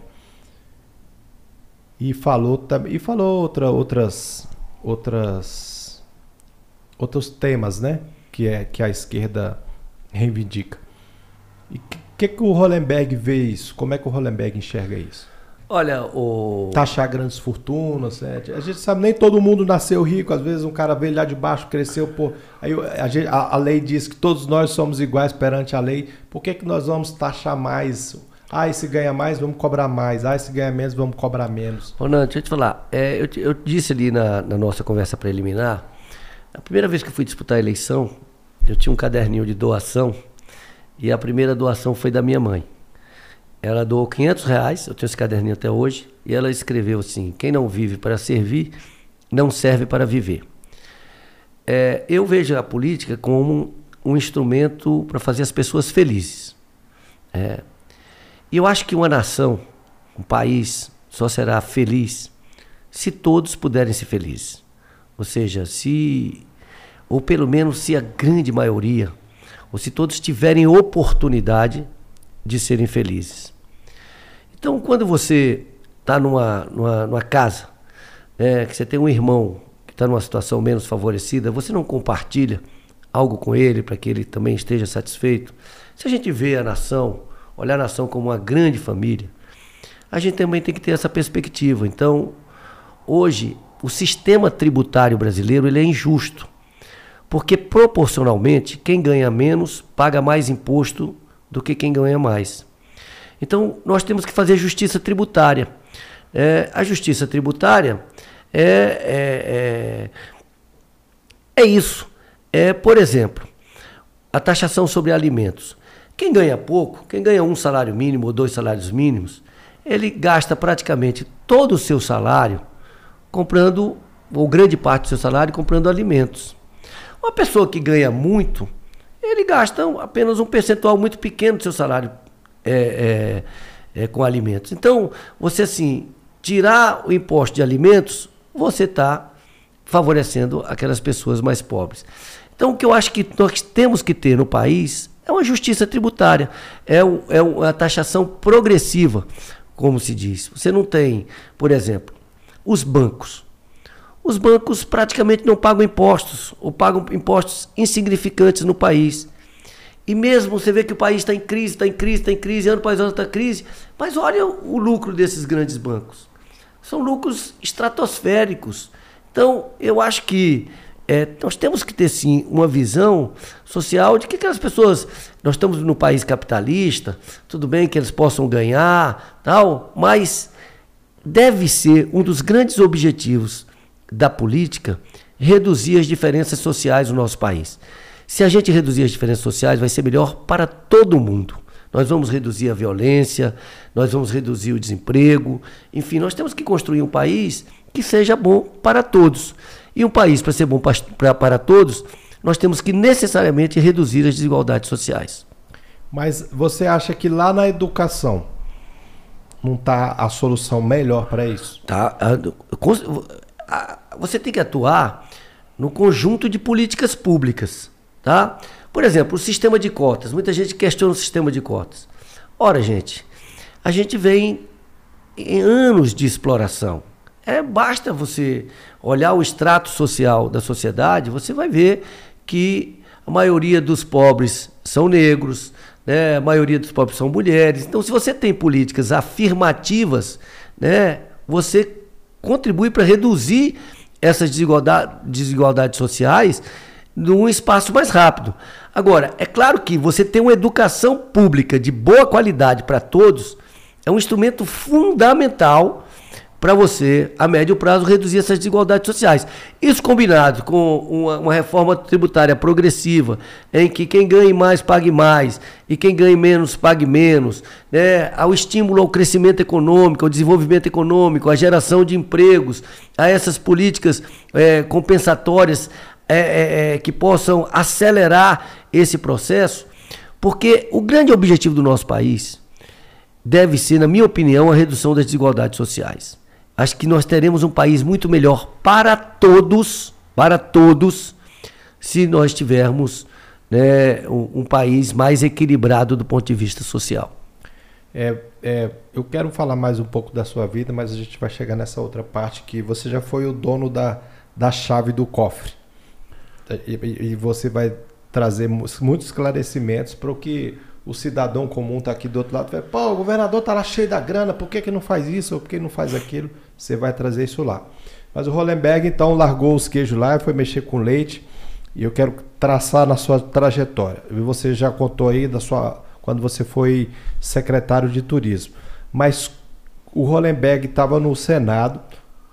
Como você foi, foi seu primeiro cargo foi como secretário de turismo? Antes de ser deputado? Não, eu fui deputado distrital. Sim, mas lá, lá do Senado, qual foi essa coligação para você sair para a sua vida, iniciou a sua vida política? Pois você é. estava lá como servidor. Ah, sim, servidor do Senado, eu era servidor do Senado. Em 1990 eu fui candidato a deputado distrital. Outra coisa que eu quero perguntar, você pegou a melhor época de Brasília, Legião Urbana, Paralamas, Capital Inicial, Plebe Hood, foi no seu auge de juventude. É, o Concerto Cabeças, que era uma maravilha, né? O Concerto Cabeças era... Hoje tenho uma programação brasileira que eu vejo aí o, o Choro no Eixo, que me lembra muito, me remete muito à minha juventude, o Concerto Cabeças, né? Que você via... As pessoas tocavam no meio da quadra, de forma deliciosa, recitavam poesias, era um tempo muito bom é, da nossa cidade. Brasília é uma cidade muito efervescente culturalmente, né? Hoje você, você, por exemplo, eu falei do Choro no Eixo, você tem o Clube do Choro, o Clube do Choro e a Escola de Choro Rafael Rabelo, que é vinculado ao Clube do Choro, é um negócio espetacular. É um negócio de primeiro mundo, que hoje forma né, músicos né, e que acabam o, criando grupos de choro, grupos de samba, que estão alegrando a cidade. Né? Nós temos aí o Sambugente, o Menos é Mais, e vários outros conjuntos né, que animam a cidade. Então, assim, é, eu acho que a área cultural da cidade, e Brasília tem uma, uma, uma característica que é nossa, que é da diversidade é, cultural. Aqui você ouve música sertaneja de boa qualidade, especialmente dependendo da região. Você vai na Ceilândia. Uma vez eu fui inaugurar um campo sintético lá na Guariroba, lá na onde o Betinho é uma liderança comunitária. Eu fui com a deputada Luzia de Paula, era uma emenda dela. Rapaz, eu fui recebido por uma orquestra de uns 30, de uns 30 sanfoneiros. É a coisa mais linda do mundo. Eu me arrepio todo só de lembrar. Né? E você vai na, na, no forró, na Ceilândia, então é um negócio espetacular. Então você tem isso, é Brasília. Você tem o rock. E tinha é, aquele. É, lá na Ceilândia tinha aquele evento lá. É, São João do Cerrado. São João do Cerrado. Foi você Maravilhoso. que criou aquele evento? Não, aquele evento ele, ele já existia antes do início do nosso governo, ele continuou no nosso governo. Era um evento maravilhoso. E os eventos aparecem, saem, mas chegam outros na praia. Era um evento muito bacana também. A Brasília tem essa capacidade. Teve um tempo que eram as festas nas casas, né? Festa Muitas vezes a gente ia até de estados. penetra, né? Na, na- nas festas. Isso ah, no início de Brasília. Depois a cidade foi crescendo, já não cabia mais. Lá em casa mesmo, era um ponto de festa. A mansão Hollenberg era conhecida como. Eu já fui numa festa na sua casa muitos Ah. Nossa, anos. eram- e as festas lá, modéstia à parte, eram maravilhosas. Eu, eu tava é, tentando assimilar aqui o Paulo Otávio, o Collor de Mello, o Luiz Esteves são 10 anos mais velhos que você. Então eles eram mais velhos que você. né? Embora pareçam muito mais, né? E aí eles eram mais velhos do que você. Você, lembra deles nessa época? Não, eu não, eu não, não, não são da minha época nem da minha turma. Da sua turma. É, Quem que é a- da a sua turma. turma é, que hoje está aí no mercado, que está na política, que está no, no- no- no empresariado, que é conhecido na cidade? Rapaz, 62 anos. Eu era muito vinculado à turma de, de jornalistas, né? Do, o meu irmão Armando era uma referência é, para Henrique mim. Chaves? Então, Não, não é Henrique novo. Chaves, Riquinho. É, Henrique Chaves morava no bom de bola, flamenguista. Ah, é? Aliás, nós dois duelávamos ali, que éramos O- o- dois bons de bola da. Nosso amigo Valdir ficou também de trazer ele aqui para contar a É, história. não, Henrique Chaves é uma pessoa, um brasiliense dessa turma. né? jogamos muita bola juntos ali na 206, o campeão da 206. O, o, o Henrique Chaves certamente também já correu de graminha. Quando ele vier aqui, eu vou perguntar para ele, e aí, como é que eram os graminhas lá? Certamente já correu de graminha. E aí, é, você está no Senado e vai partir para sua carreira política. 1990. Disputei uma eleição para deputado distrital, perdi essa Quem primeira foi que- eleição. Que soprou isso, vai para deputado, vai sair para deputado. Veja bem, eu tava. Eu, eu tinha. Eu tinha entrado no. Quantos anos você estava? Tá? Eu estava já no, já no gabinete do Jamil Haddad. Eu já tinha fundado a Juventude Socialista do, do PSB, já era o coordenador da Juventude Socialista. Começou a haver uma pressão da juventude para ter um candidato a deputado distrital em Brasília. A pessoa que seria o candidato. Governador Roriz. Governador Roriz. A pessoa natural para ser para ser candidato era meu irmão Armando, que era jornalista, tinha sido presidente da Federação Nacional dos Jornalistas, Trabalhou só que ele estava nesse momento disputando a eleição para a Organização Internacional dos Jornalistas. Sim. E ele foi um dos que me deu força, que eu tinha que ser candidato. E eu fui candidato, a gente fez uma campanha, não fui eleito, a primeira eleição, fizemos uma campanha muito criativa, né? botava aquelas faixas de de papel nos viadutos, aquelas faixas biodegradáveis, que assim, vem aí um certo candidato, Rodrigo, é, fazia algumas brincadeiras com o Cerrado, tinha umas frases tipo perdiz, codorna, seriema, quero, quero, Rodrigo Hollenberg, tal, fazia Rodrigo Hollenberg, ultrapasse pela esquerda. E fizemos uma campanha bastante criativa, bastante legal, campanha da Geração Brasília, é, mas não nos elegemos. Na seguinte. Você teve quantos mil votos? Eu tive 2.031 votos, uma coisa assim, perto de 2 mil votos. Naquela época elegia com quanto? Ah, o que se elegeu Tinha com menos votos foi o Vasni, que teve uns 400 votos a mais do que eu. Aí na eleição seguinte, eu também eu, eu fiz 4.500 votos e fui, fiquei como primeiro suplente. Uma coisa que eu prestei atenção na sua, na sua trajetória é que as coisas nunca dão certo na primeira vez. É, você veja que eu sou uma você é pessoa é insistente. Você é persistente. Não, e tem. É, é, né, nessa seguinte, eu fui. Eu fui deputado, eu fui candidato a deputado estadual, fiquei com o primeiro suplente. Cristóvão assumiu, e no primeiro dia de mandato, no início do mandato, convidou o Vasni e o Pedro Celso para serem secretários e eu assumi. E assumi. Pelo e, PSB? Pelo PSB, sempre pelo PSB. E aí nós tivemos a CPI da grilagem. E eu me, me destaquei na CPI da grilagem. CPI da grilagem de terras públicas. Você foi relator? Eu fui subrelator. Ah, e na CPI da grilagem, nós desvendamos um esquema grande de grilagem de terra no Distrito Federal. Cheguei a ficar ameaçado, andamos com segurança. Tinha político envolvido? Durante, tinha políticos envolvidos. Seus tal, colegas foi, da Câmara? Tal. Tinham políticos de uma forma geral. Então, um esquema que se fazia muito de falsificação de escrituras, porque o Distrito Federal é o seguinte: o Distrito Federal foi todo ele declarado de utilidade pública para fins de desapropriação para a Constituição da capital federal. Só que muitas propriedades foram desapropriadas em comum. Ou seja, é uma área, por exemplo, de mil hectares, você desapropriou 500 hectares e não desapropriou 500. Só que você não demarcou quais os 500 hectares foram desapropriados e quais não foram. Então, os grileiros falsificavam escrituras né, procurações nos, nos cartórios do entorno né, e plotavam aqui no local mais adequado, principalmente naqueles locais mais é, valiosos. E a CPI ela desvendou todo esse esquema. Mas no ano seguinte, é, então eu, eu, tenho um profundo conhecimento da questão fundiária no Distrito Federal e, e considero que foi ainda até hoje o trabalho mais importante que a Câmara Legislativa fez desde a sua existência. É, só que no ano seguinte, o governador Cristóvão me, me convidou para ser secretário de Turismo. Eu assumi a Secretaria de Turismo e me dei muito bem na Secretaria de Turismo. Nós montamos uma equipe assim super trabalhadora, super aguerrida, super apaixonada por Brasília. A gente trabalhava de manhã, de tarde, de noite, sábado e domingo. Então você saiu todo... lá de deputado foi ser secretário. Fui ser secretário de turismo. E o seu suplente assumiu? Eu, eu já era suplente, né? Aí o Miquel, que era o segundo suplente, assumiu.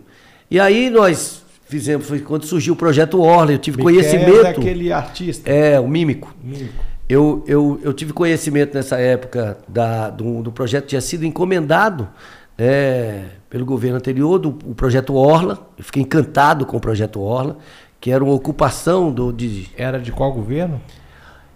Salvo engano, foi salvo engano, foi encomendado Agora me deu um branco. Quem, quem foi que encomendou o projeto Orla? Não sei exatamente qual o governo. Sei que já existia um projeto que foi apresentado a mim é, pelo Tom Rebelo, pelo Renato. Você como e, secretário? secretário de Turismo. É, e eu fiquei encantado com o projeto Orla. Falei, nossa, isso aqui é maravilhoso. É ocupar a Orla do Lago Paranoá para a população, com vários polos, 11 polos. Aí nós começamos a trabalhar essa questão, fizemos ali. Isso é, lá no governo Cristóvão. Fizemos o polo 3 do projeto Orla, que é ali a recuperação da concha acústica, uns quiosques ali, um calçadão ali que bombou naquele período. Depois o governo Roriz abandonou aquela área, uma pena, mas ali bombou. E a gente, mas essa questão da orla já ficou na minha cabeça ali. Nós fizemos o turismo cívico, nós abrimos os monumentos à visitação pública que eram fechados, Congresso Nacional, Palácio do Planalto, Itamaraty. Nós abrimos a, a visitação pública. Não tinha carnaval em Brasília, já há alguns anos a gente fez o Caldeirão da Folia. É, e implantamos um, uma lei que eu tinha aprovado como deputado distrital do Curujão, que não tinha ônibus de madrugada em Brasília. E uma vez eu estava no Carpedim, é, e aí os, os garçons pediram para conversar comigo. Tem um garçom que morava em Planaltina, Bezerra, não esqueço mais nunca dele. E ele fez essa reivindicação, falou, deputado, nós não temos como ir para casa. Hoje é inimaginável isso, mas as pessoas terminavam o expediente uma hora da manhã, dormiam ou no banco do restaurante ou no banco da rodoviária esperando um ônibus, amanhecer o dia para pegar um ônibus. E aí eu apresentei um projeto de lei criando o ônibus O Corujão e depois implantamos isso como secretário de turismo. O governo Cristóvão implantou isso no, no ano seguinte. Então, assim, foram as quatro grandes bandeiras que eu fiz. E aí veio a eleição de 1998, eu que era o primeiro suplente, fui o quinto deputado distrital mais votado é, de Brasília e me elegi. É, pelo aí, PSB. Pelo PSB. E o Rori se elegeu governador. Quando foi quatro anos depois, eu fui. no Cristóvão, né? Que ele ganhou do Cristóvão. Ele ganhou do Cristóvão. Quando foi quatro anos depois, eu fui, meu partido pediu para ser candidato a governador. E eu fui candidato a governador em 2002. Contra o Roriz. Contra o Roriz e que foi assim uma experiência para mim muito rica, porque eu descobri que eu não conhecia o Distrito Federal, eu conhecia parte do Distrito Federal apenas, o miolo do Distrito Federal, não conhecia o Distrito Federal todo. E tem dois episódios, pedir para sua produção é, trazer uma folha para mim de uma folha, uma folha branca, uma folha de eu quero é contar uma história. Essa história é maravilhosa. Pega é, uma folha, por favor, Igor. É, mas aconteceram dois é, episódios muito interessantes, porque eu não, como eu disse, eu não conhecia o Distrito Federal. E ao andar na periferia do Distrito Federal, eu passei a ter uma, uma outra visão do governo Roriz. Né? De reconhecer algumas realizações do governo Roriz, especialmente na área da habitação, né? que proporcionou a distribuição de lotes então, muitos a possibilidade das pessoas terem um direito à moradia. E, e eu disse isso passada a eleição, eu tive a oportunidade de conversando com o Fernando Jorge, é, dizer isso para ele. E o Fernando Jorge falou assim para mim: "Você tem, você tem coragem de de dizer isso na televisão, naquela época os partidos tinham aqueles programas de 20 minutos. Eu falei, claro que eu tenho coragem, eu, é o que eu, é o que eu sinto. Ele falou assim, pois eu faço seu programa de graça. Fernando Jorge era o pesquisador, né? Era o pesquisador. E ele, e, e, e nessa ocasião, ele tinha feito um raciocínio para mim, é, que era o raciocínio seguinte, que, que ele falou assim, olha, isso aqui é o Distrito Federal. É, se você bate no Roriz, Roriz tem metade do Distrito Federal. Você bate no Roriz, você perde metade do Distrito Federal. É, se continua batendo no Roriz, o PT tem 25% do Distrito Federal. O PT vai aplaudir, mas não vai votar em você. Na hora de votar, vai votar nos candidatos do PT. Então você está tá disputando 25% da população do Distrito Federal. Mas na verdade, e ele tinha razão, mas a verdade é que eu tinha percebido que tinha muitas. tinha críticas ao Roriz, eu era um opositor ao Roriz, né? mas eu tinha que reconhecer aquilo que era positivo. E eu reconheci. E eu me lembro que na época, quando eu fiz o programa, e o programa foi uma entrevista de 20 minutos feita na varanda da, da, minha, da, da fazenda, onde eu estou muita vontade, Fernando Jorge dirigindo. O meu entrevistador foi o Paulo Pestana, que eu tenho por ele o maior respeito, considero um excelente profissional, né? Pássaros Pretos cantando ao fundo. E eu reconheço essas questões. Né? E aí, rapaz, eu me lembro que a manchete do Correio Brasileiro foi assim: PSB em crise adere a Roriz. E na verdade não, não, não tinha crise, tinha uma percepção. É, é, e foi muito engraçado que eu fui para uma reunião do PSB em seguida, e um colaborador é, antigo e é uma pessoa que eu tenho prezo muito, Marcelo Dourado, começou a me criticar, criticar, criticar.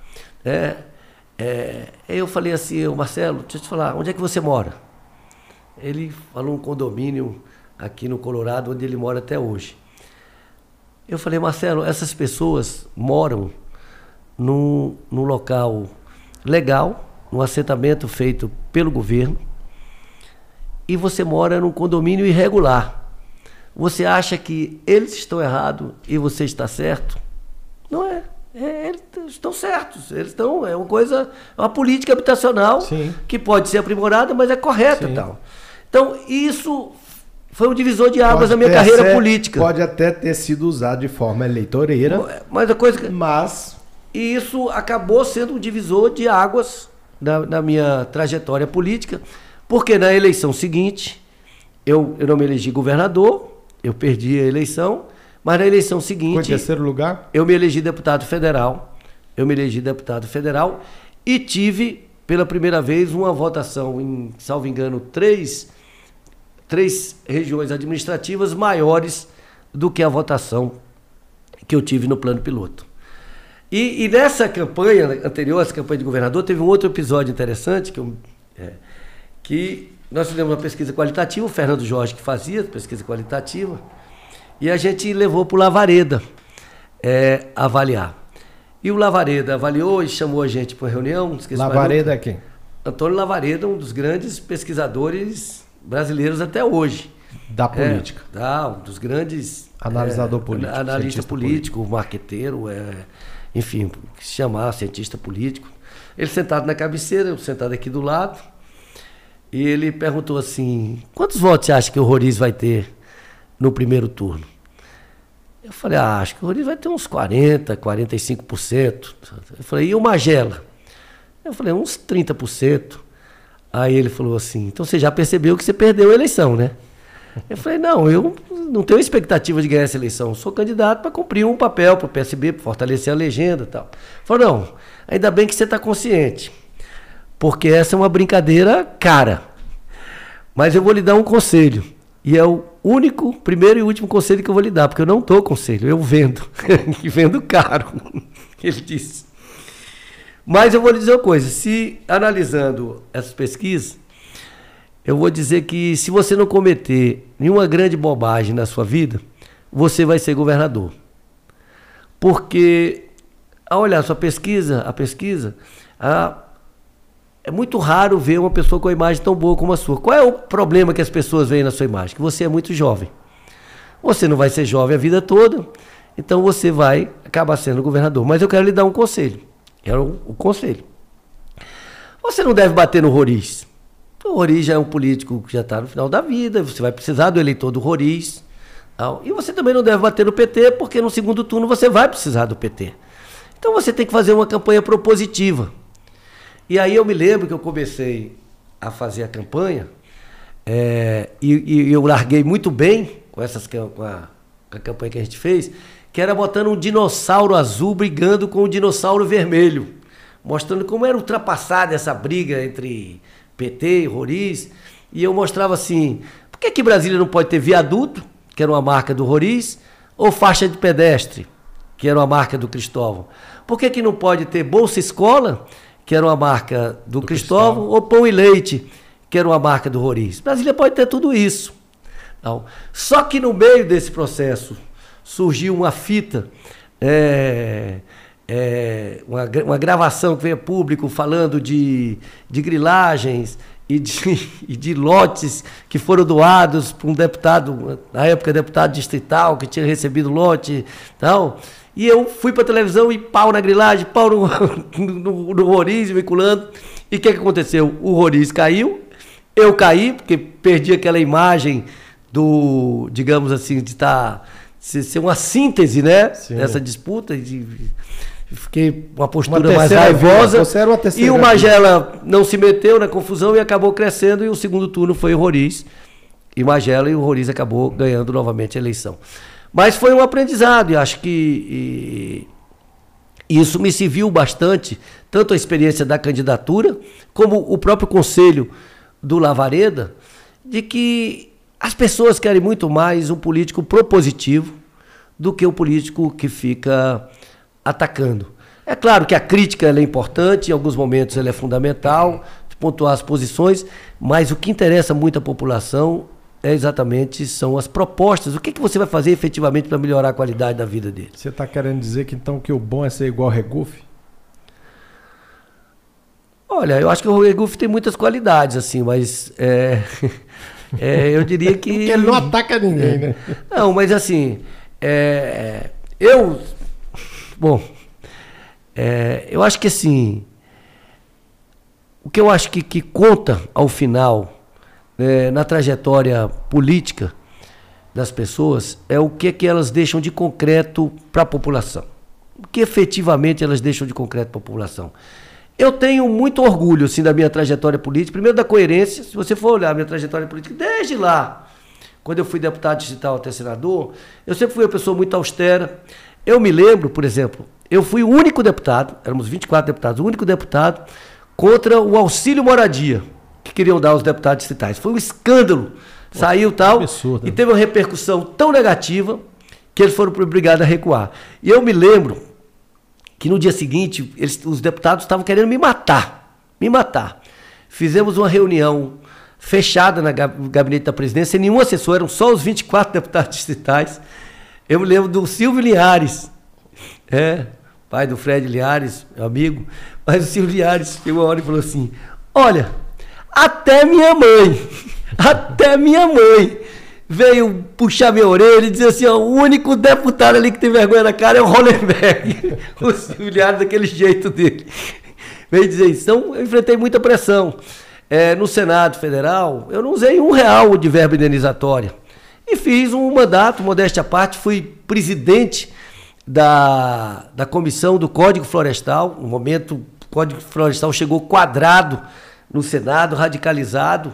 Eu assumi a presidência num momento assim de muito de muito de muita radicalização e a gente conseguiu dentro do que era possível fazer uma, uma um equilíbrio ali. E como é que a gente fez? É, nomeando dois relatores. Um que tinha uma visão mais ruralista, que era o Luiz Henrique, que se tornou um grande querido amigo, é, e o Jorge Viana, que era um ambientalista. E fizemos uma amizade entre nós, que nós foi três. candidato a governo também. Que já. foi governador do Acre, e que é um ambientalista. Tá. É, e isso tudo gerou essa relação de muito respeito. Né? Eu me lembro que uma vez eu estava no presidindo uma sessão do, do, Código Florestal e entrou um grupo de estudantes que eram meus eleitores desrespeitando o Luiz Henrique. Eu falei, não, gente, aqui é uma casa que a gente tem que respeitar a opinião né? ainda que a gente discorde dela. Não, nós não podemos aceitar né, um desrespeito a um parlamentar. E eu mandei, eu interrompi a sessão, pedi para o segurança retirar os manifestantes. Com isso eu conquistei o, o, respeito do Luiz Henrique, embora tivéssemos posições diferentes em relação ao Código Florestal. E quando eu fui candidato a governador, ele disse: Olha, eu não quero saber quem é o candidato do MDB no Distrito Federal. Eu vou apoiar a sua candidatura e vou dizer assim, e quando eu ganhei a eleição, ele falou assim: vou dar um presente para o Brasil, vou trazer o balé Bolshoi para se apresentar no aniversário de Brasília. E trouxe. Só que, infelizmente, entre a data, antes da data de apresentação, ele veio a falecer. Mas o balé Bolshoi veio, a gente homenageou ele através da esposa dele. E isso demonstra um pouco esse, esse meu perfil.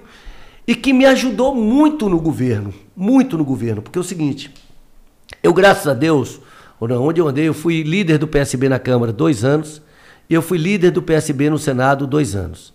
comprei brigas, briguei muito com o Renan Calheiros no, no, no Senado, porque quando o Renan quis colocar o Gin como ministro do Tribunal de Contas da União, eu disse que o Gin não tinha um perfil adequado para ser ministro do Tribunal de Contas da União e eu apresentei um outro candidato, né, e houve uma pressão grande que ele teve que mudar o candidato, e, e, e o Bruno Dantas se transformou ministro do Tribunal de Contas da União por causa disso. Quando eles não queriam dar o registro da rede, nós tivemos uma vitória no Supremo em relação. Esse ministro do Tribunal de Contas da União, TCU. TCU. É, Bruno é Dantas. vitalício. É vitalício. Está lá, um, um, bom ministro, uma pessoa extremamente qualificada. Mas assim, eu, eu comprei brigas, mas ao mesmo tempo conquistei o respeito, sempre com muito respeito. Então, quando eu fui governador, eu criei o Fórum de Governadores. O governador Alckmin, ele dizia que nos quatro anos anteriores ao meu mandato, os governadores não se reuniram nenhuma vez. E quando nós assumimos, nós todos assumimos no momento de muita dificuldade do país. Muita dificuldade financeira e muita dificuldade política. E eu criei, nós criamos o Fórum de Governadores, eu coordenava, as reuniões aconteciam em Águas Claras, e nós conseguimos muita coisa importante. Você morou naquela casa? Ó? Não, eu morava na minha casa, mas fazia reuniões Você como essas. Você continuou morando na sua casa? Continuei morando na minha casa. Eu fazia reuniões como essas, fazia em Águas Claras. E nós conseguimos conquistas importantes, renegociação das dívidas, fazer com que a multa da repatriação de recursos do exterior fosse dividida para os estados, a regulamentação do comércio eletrônico, a possibilidade de utilizar depósitos judiciais para pagar, uh, pagar precatórios, enfim, um conjunto de medidas. O ar-condicionado está pesado? Você quer que diminua? Não, tá bom. Um conjunto de medidas extremamente importantes para todos os governos, inclusive para o governo do Distrito Federal, que nos permitiu chegar até o final do nosso mandato. Isso foi possível por quê? Por uma capacidade de articulação com o Congresso Nacional, que, modéstia à parte, tanto como deputado federal como senador, eu construí, é, soube construir. Além de é, tá sempre muito focado em trazer recursos para o Distrito Federal. E, eu, e tem algumas coisas que eu me orgulho muito. Por exemplo, o centro da Embrapa Grangeiro, nós estamos no aniversário da Embrapa. É, semana está se celebrando o aniversário da Embrapa. Nós, eu, nós conseguimos, eu, eu à frente disso, 43 milhões de reais para a Embrapa Agroenergia. E eu, o Eduardo Campos assumiu o Ministério da Ciência e Tecnologia, já eu secretário de Ciência e Tecnologia, depois de ter perdido a eleição para governador, é, ele me convidou para ser secretário de Ciência e Tecnologia para a Inclusão Social do Ministério da Ciência e Tecnologia. E me nomeou presidente do Fundo Setorial do Agronegócio. E criou-se um certo receio do agronegócio, esse cara, ninguém conhecia, do PSB, vai ser presidente do Fundo Setorial do Agronegócio. Houve um certo. Aí o que, que eu fiz? Eu viajei a Belo Horizonte e fui visitar. Seu pai ainda estava vivo ainda? Não, meu pai já tinha falecido. Meu pai faleceu em 90. Ele não imaginava que o vendedor de queijo. Pois é. ia ser o dono da chave do banco. Não, e eu do tinha. Agronegócio. Eu tinha essa ligação, né, mas as pessoas não conheciam. Aí Fui a Belo Horizonte me reuni com o ministro Alisson Paulinelli, um grande amigo, uma grande referência política de homem público que eu tenho nesse país, que foi um dos grandes, ele junto com Eliseu Alves, fundamental para implantação da Embrapa.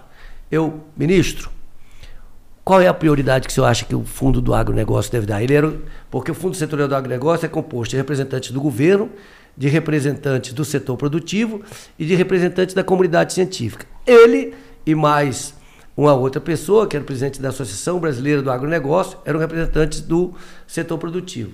O Silvio Crestana, que veio depois a ser presidente da Embrapa, um grande pesquisador da Embrapa, estava no laboratório, no LABEX, que é o laboratório exterior da Embrapa, era o representante da comunidade científica. De lá de Belo Horizonte eu fui para São Carlos, em São Paulo. O Silvio era da Embrapa Instrumentação. Falei, Silvio, qual é a prioridade da comunidade científica para o agronegócio? E eles colocaram. E aí nós fizemos uma metodologia que todas as vezes antes da reunião nós nos reuníamos antes, discutíamos e tomávamos as decisões que levávamos conjuntamente, posição do governo, do setor produtivo e da comunidade científica. E nesse período que eu fui presidente do Fundo Setorial do Agronegócio, todos os projetos, todos sem exceção que nós aprovamos lá, aprovamos por unanimidade. Sendo que um belo dia, eu estou na minha sala, antes da reunião, e estava o Alisson Paulinelli, o Silvio Crestana, o mapa do Brasil. O Silvio Crestana levanta e faz um círculo assim na região central do Brasil e diz: é aqui onde nós vamos ter o grande desenvolvimento do agronegócio brasileiro através da agroenergia, através de produção de energia verde, é, através do biodiesel, através das florestas energéticas, através, enfim. Mas você arrepiou. Aí, é e o sonho da Embrapa é fazer um centro de agroenergia. Há 17 anos não se criava um centro da Embrapa. Aí eu perguntei ao Silvio, Silvio, e por que, que a gente não faz? Quanto custa isso? Ele, para começar, para implantar, 20 milhões de reais. Eu falei, Silvio, nós estamos aqui, eu sou representante do governo, você é o representante da comunidade científica, o Alisson do setor produtivo. Eu adoraria ter no meu currículo que contribuir para a implantação de um centro da Embrapa, ainda mais de um centro da Embrapa Agroenergia, que, na minha opinião, é um setor portador de futuro. É, ainda mais no ambiente de mudanças climáticas. Aí ele falou: você acha que dá? Eu falei, claro que dá. Vamos aprovar quanto precisa? 20 milhões, vamos aprovar 10 milhões para esse ano e 10 milhões para o ano que vem. E foi assim. Fomos lá, fizemos a proposta, aprovamos 20 milhões de reais para a implantação do centro da Embrapa Agroenergia. Agora você veja como é a política. Eu achava que esse centro devia ser em Tocantins, porque não tinha centro da Embrapa em Tocantins. Então eu fui ao senador Leomar Quintanilha. Pouco desenvolvida a área. E não tinha centro da Embrapa. E é uma região na época que né? cabia. Fui no, no, senador Leomar Quintanilha e no senador e no deputado Ronaldo Dimas, que era no Tocantins. Mas eles não se mobilizaram, não se mexeram adequadamente. Eu sei que o centro acabou sendo instalado em Brasília. Eu adorei ter um centro da Embrapa para em Brasília. Aí eu virei deputado e virei o coordenador da bancada do DF no Congresso. Aí eu convenci os colegas deputados a gente apresentar no ano seguinte mais 13 milhões de reais para a Embrapa Energia. E eu tinha uma relação, porque eu saí do Ministério da Ciência e Tecnologia com o ministro Sérgio Rezende, que sucedeu Eduardo Campos, e fui, o Sérgio Rezende sabia da importância de um centro da Embrapa Energia, e fizemos uma gestão política e conseguimos mais 10 milhões de reais do Ministério da Ciência e Tecnologia para o Centro da Embrapa Energia, Agroenergia. Portanto, nós conseguimos 43 milhões de reais para o Centro da Embrapa Energia. Então, essa maravilha hoje, aqui, final da Zanorte, que é uma referência em química fina e fundamental estratégico para o desenvolvimento do país. Como também, homenageando a Embrapa, que está fazendo aniversário, eu, como coordenador da bancada, nós conseguimos os recursos para quadruplicar o banco de germoplasma da Embrapa, que também é aqui no Final da Norte. Você imagina o que é isso? Você entra num. como se fossem freezers enormes, gigantescos, onde você guarda material genético. Que isso? Material genético de todo tipo, essa diversidade maravilhosa que o Brasil tem, e que é essa diversidade genética que vai permitir que no futuro nós tenhamos os produtos, feijão, arroz, milho, adaptados às mudanças climáticas, grandes períodos de estiagem, a grandes mudanças de temperatura, porque você tem ali uma variedade de recursos genéticos que vão tornar isso tudo produtivo. Então, assim, eu tenho muito orgulho. Agora mesmo, há cerca de um mês atrás, a, a reitora Márcia Abraão, fiquei muito honrado com o convite, com a lembrança, me convidou para assinar um contrato de construção do Centro de Biotecnologia da Universidade de Brasília, que foi também um recurso é, articulado por mim como coordenador da bancada, é, ainda quando era senador, é, e que vai proporcionar à Universidade de Brasília ter o seu centro de biotecnologia. Então, assim, eu acho que eu também, sempre quando tive no Congresso, sempre tive essa oportunidade de pensar não apenas nas questões paroquiais, mas nas questões de interesse nacional. nacional.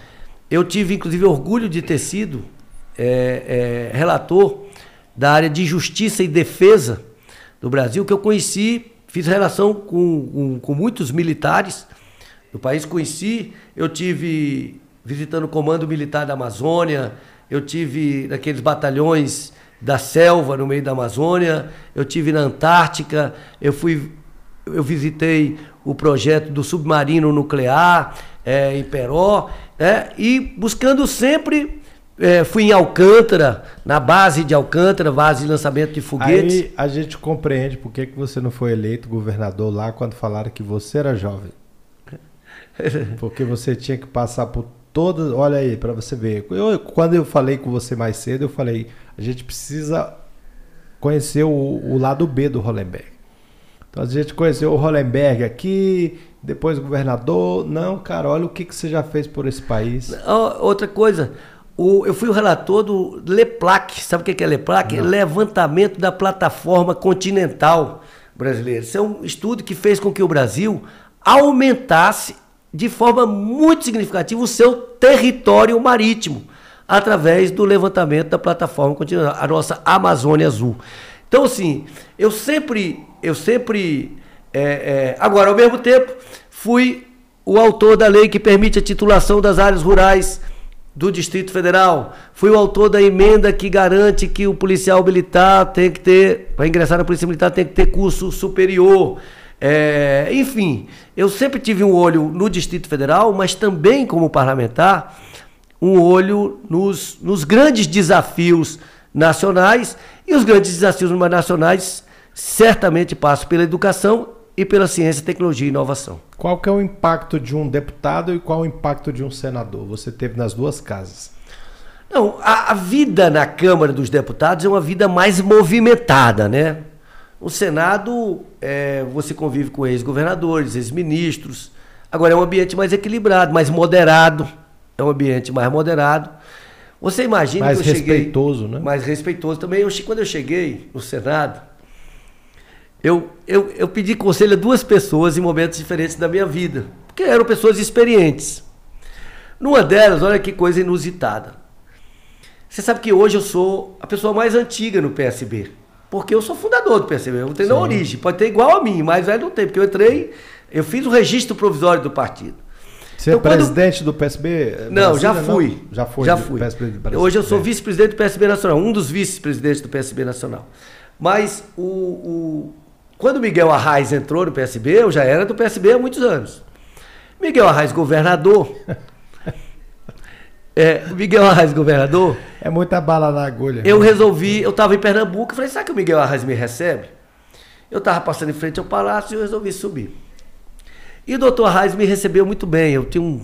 Eu, adquiri uma amizade com a Arraes, assim, uma coisa, nossa, que eu tenho assim, um profundo orgulho. E, e, e eu tenho certeza que ele gostava muito de mim. Ele me recebeu com um cachimbo assim na mão, aquela voz dele assim: a polícia de Pernambuco não tá funcionando, deixaram você entrar. Você tá aí, rapaz? Aí eu sentei lá, então. Falei, doutor Arraes, eu vim lhe pedir um conselho. Cara, só eu para dar conselho? Não sei não. Não, doutor Arraes. O senhor é um político vitorioso, o senhor é uma referência para todos nós do campo progressista. E eu vou ser candidato a deputado distrital. Que conselho o senhor daria a um candidato a deputado distrital? Rapaz, o doutor Arraes começou a tossir. Tossiu. Bateu o cachimbo assim na mesa. Me olhou assim com o olho bem vermelho. Falou, meu filho, campanha para ser vitoriosa tem que ter bêbado de doido. Eu falei, não, doutor Arraes, eu estou falando sério. Estou falando sério. Você pode observar, se não tiver bebo de doido, é porque não pegou no coração do povo. Eu saí de lá assim, pô, doutor Arras tá gagá. Doutor Arras tá gagá. Eu preocupado com aquilo. Aí eu conheci Joãozinho 30. E Joãozinho 30 me deu a ideia de fazer aquele bonecão, o Rodrigão, que quando era permitido a gente tinha o Rodrigão Sim, aí lembro, na cidade lembro, e tal. Lembro, lembro, lembro. Quando eu fui estrear o Rodrigão, rapaz, seis horas da tarde, ali na plataforma superior do Conjunto Nacional, a banda do Galinho, quando ela começou. Rapaz, eu não sei de onde surgiu tanto bêbado e tanto doido. E eles iam chegando e olhavam o boneco, aí ele vinha e se abraçava comigo, e me beijava, e me babava. Eu peguei na mão da minha irmã e falei assim: ganhei a eleição, ganhei a eleição, ganhei a eleição. Lembrei do Arraiz. Fui o quinto mais votado. Aí, ó. É por isso que eu saio às vezes daqui e vou tomar um café com o seu Gilberto Salomão e a turma dele, que o mais novo tem 90. Lá. Porque são essas experiências. Não. Você sai. Miguel Arraes, que era Avô do Eduardo Campos. Avô do Eduardo foi Campos. governador de Pernambuco quatro vezes. É, foi caçado, voltou. Hollenberg, e aí? Governo do Distrito Federal. Foi uma fase difícil, desafiadora. Foi um momento realmente. Você disputou com quem? Eu disputei com o Frejá. Não, quem era o governador? Era o. O candidato era o Frejá. Eu fui pro segundo turno com o Frejá. Não, mas quem estava no governo? Agnello. O Agnello estava governando. É, aí fomos pro segundo turno. Eu Agora e eu o Frejá. quero entender uma coisa. Você é da esquerda, mas você não tá do lado dos petistas. A tua esquerda é diferente? Existe esquerdas diferentes? A tua esquerda é do Rede, a tua esquerda é qual que é? Não, nós tivemos divergências, né? Que nos afastaram do PT no Distrito Federal. Mas então vocês, a matriz era o PT. Não, o PSB foi aliado do, PT durante alguns anos. Nós apoiamos o Lula em 1989, apoiamos o Lula em 1994. Depois, em 1900 e... Em 2000 e... Dois. 2014. 2014, o Eduardo Campos, é, o PSB saiu do governo e Eduardo Campos foi candidato a presidente da República. Teve aquela fatalidade, aquele acidente de avião, e eu disputei a eleição naquele ano. Inclusive, eu me lembro, é, na véspera de Eduardo Campos morrer, ele tinha dado uma entrevista no Jornal Nacional, e que ele utilizou aquela célebre frase: Não vamos desistir do Brasil. Eu estava entrando no Congresso da Brasel, lá no, no Blue Tree, é, no antigo Blue Tree. Quando ele me ligou, eu liguei para ele falei: Eduardo, olha, foi muito bem na entrevista. Minha mãe elogiou muito, gostou muito da sua entrevista e tal. Aí eu contei alguma coisa que tinha acontecido, uma decisão, alguma decisão judicial é, que apontava que o Arruda seria Caçado. ficaria inelegível. É, Inelegível. E a última frase que o Eduardo disse para mim foi: se prepare, você vai ser governador de Brasília. E nessa eleição eu ganhei a eleição para governador de Brasília. É uma figura que eu tenho também muita saudade, foi muito importante para mim. Nós vamos falar sobre ele daqui a pouco. então tava o Arruda, eu lembro que tava o Arruda estava em primeiro lugar nas pesquisas, e aí vinha o Dr. Frejá e você. Vocês dois estavam praticamente empatados ali. Quando o Arruda foi eliminado do páreo e ficou vocês dois. E eu lembro como eu estava te comentando. O Frejá, eu acho que o Frejá era vice do Arruda. O Arruda ficou inelegível, entrou o Frejá. O Frejá entrou. E aí, quando teve aquele debate que eu te comentei lá no, no Museu Nacional, aonde o Frejá falou que ia colocar a passagem a um real. Foi. Ele, ali já era um desespero, né? Você é, lembra uma disso, tentativa, uma tentativa de já estava prometendo. Aí Eu estava na plateia assistindo. E você sabe que, mesmo depois, eu sempre mantive com o Frejá uma, uma relação muito respeitosa. É, de vez em quando, inclusive, visitava o Frejá. Gostava do Frejá, tenho muito respeito pelo Frejá. É claro que na campanha você tem aquelas coisas, aqueles exageros, que muitas vezes partem das equipes, né? Material apócrifo que sai distribuído e tal. e- Mas eu nunca fui afeito ao tipo de ofensa pessoal. Inclusive, é, embora eu tenha feito num determinado período uma oposição muito forte ao Roriz, muito forte, o maior opositor do Roriz, sempre o tratei com muito respeito. E ele reconheceu, tem uma tem uma tem uma história com o Roriz, não sei exatamente qual foi a eleição. É, eu sei que o Roriz me chamou aí na casa dele. Está registrado porque eu, eu não queria ter uma conversa com o Roriz que não fosse divulgada, que poderiam achar que eu estava fazendo algum Sim. conchavo tal. Então eu avisei o Correio Brasiliense que eu ia para essa conversa. E eu me lembro que o Roriz falou assim, falou, olha, você é o político de melhor imagem no Distrito Federal.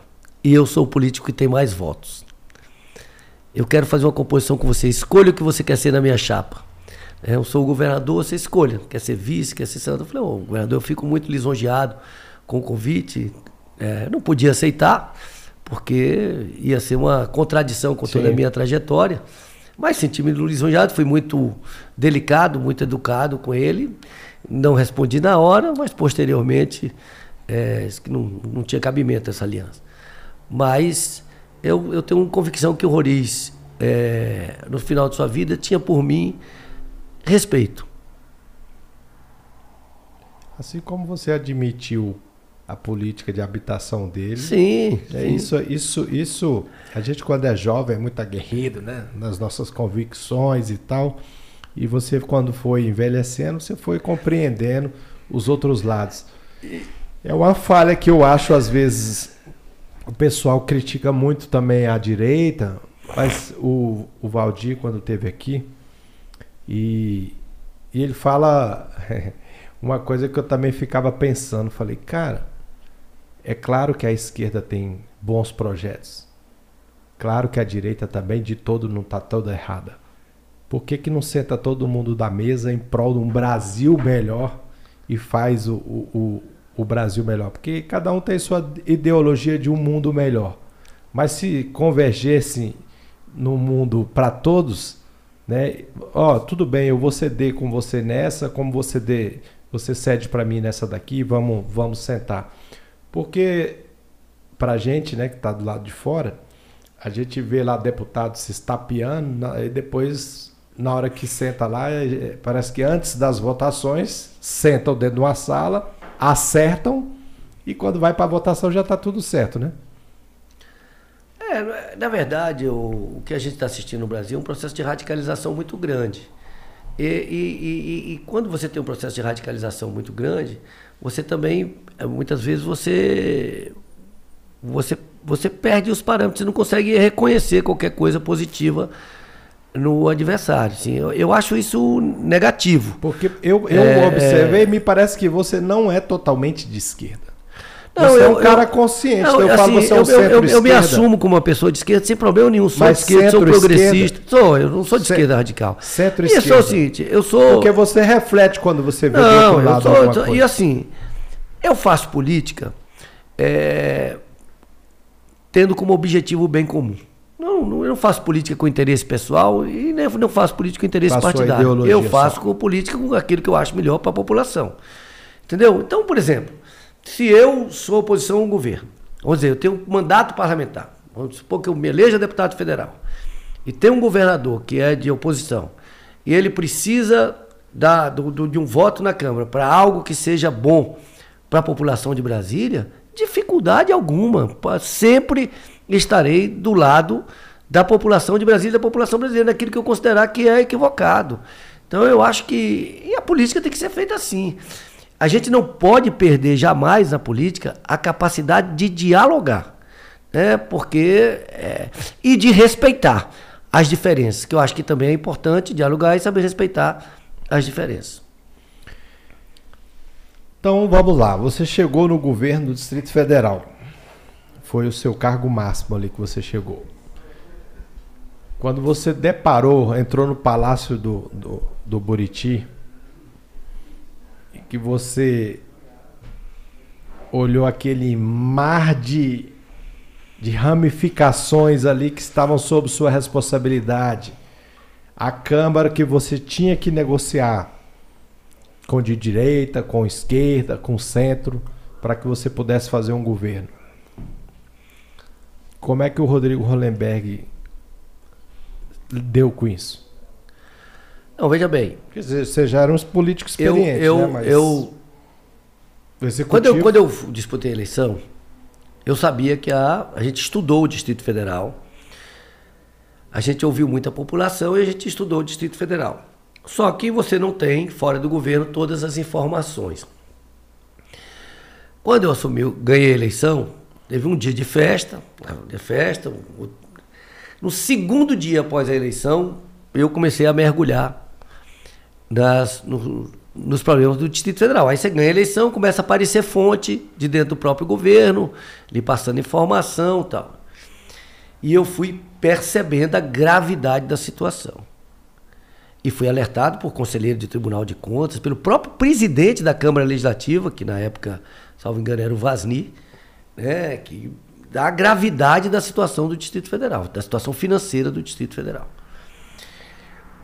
E basta dizer que quando a gente assumiu o governo, o governo não tinha pago o 13 terceiro, não tinha pago férias dos professores, os professores não podiam sair de férias porque não tinham recebido antecipação. O governador do Partido dos Trabalhistas não tinha pago o 13 terceiro dos funcionários. É. E tinha um roubo, uma dívida estratosférica.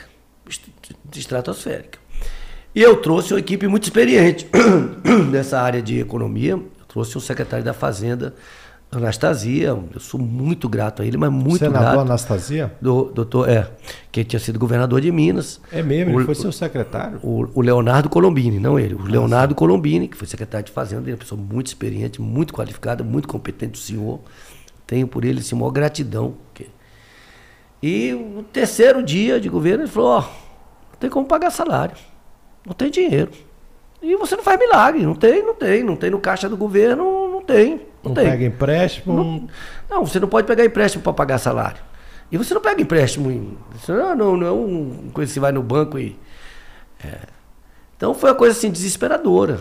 Né? E aí, primeiro mês a gente teve que parcelar salário, primeiro mês, papai, fomos, pagamos antecipação de férias, pagamos O governo funciona como, Hollenberg? É, tem os meses ali, né? PTU e PVA é o mês que entra de é, é, os meses que entram dinheiro no caixa. É, não, você tem o fluxo regular de impostos que todo mês entra é, um pouco. Os, os empresariados. Você tem aqueles, aqueles meses que tem um, uma entrada maior de recursos, que é quando entra o IPTU, que entra o IPVA, você tem um volume maior de recursos. O problema é que você tinha um rombo a gente fala um rombo de 6 bilhões de reais. Pois é, mas aí nós não é. temos um tribunal de contas que fica olhando isso. Tem, mas tem. Tanto é que até hoje não julgou o último ano do governo Agnello. E aprovou todas as minhas Mas por que, que os tribunais de conta que tem que, é, que tem que vigiar o governo são indicações do próprio governo para vigiar o próprio governo?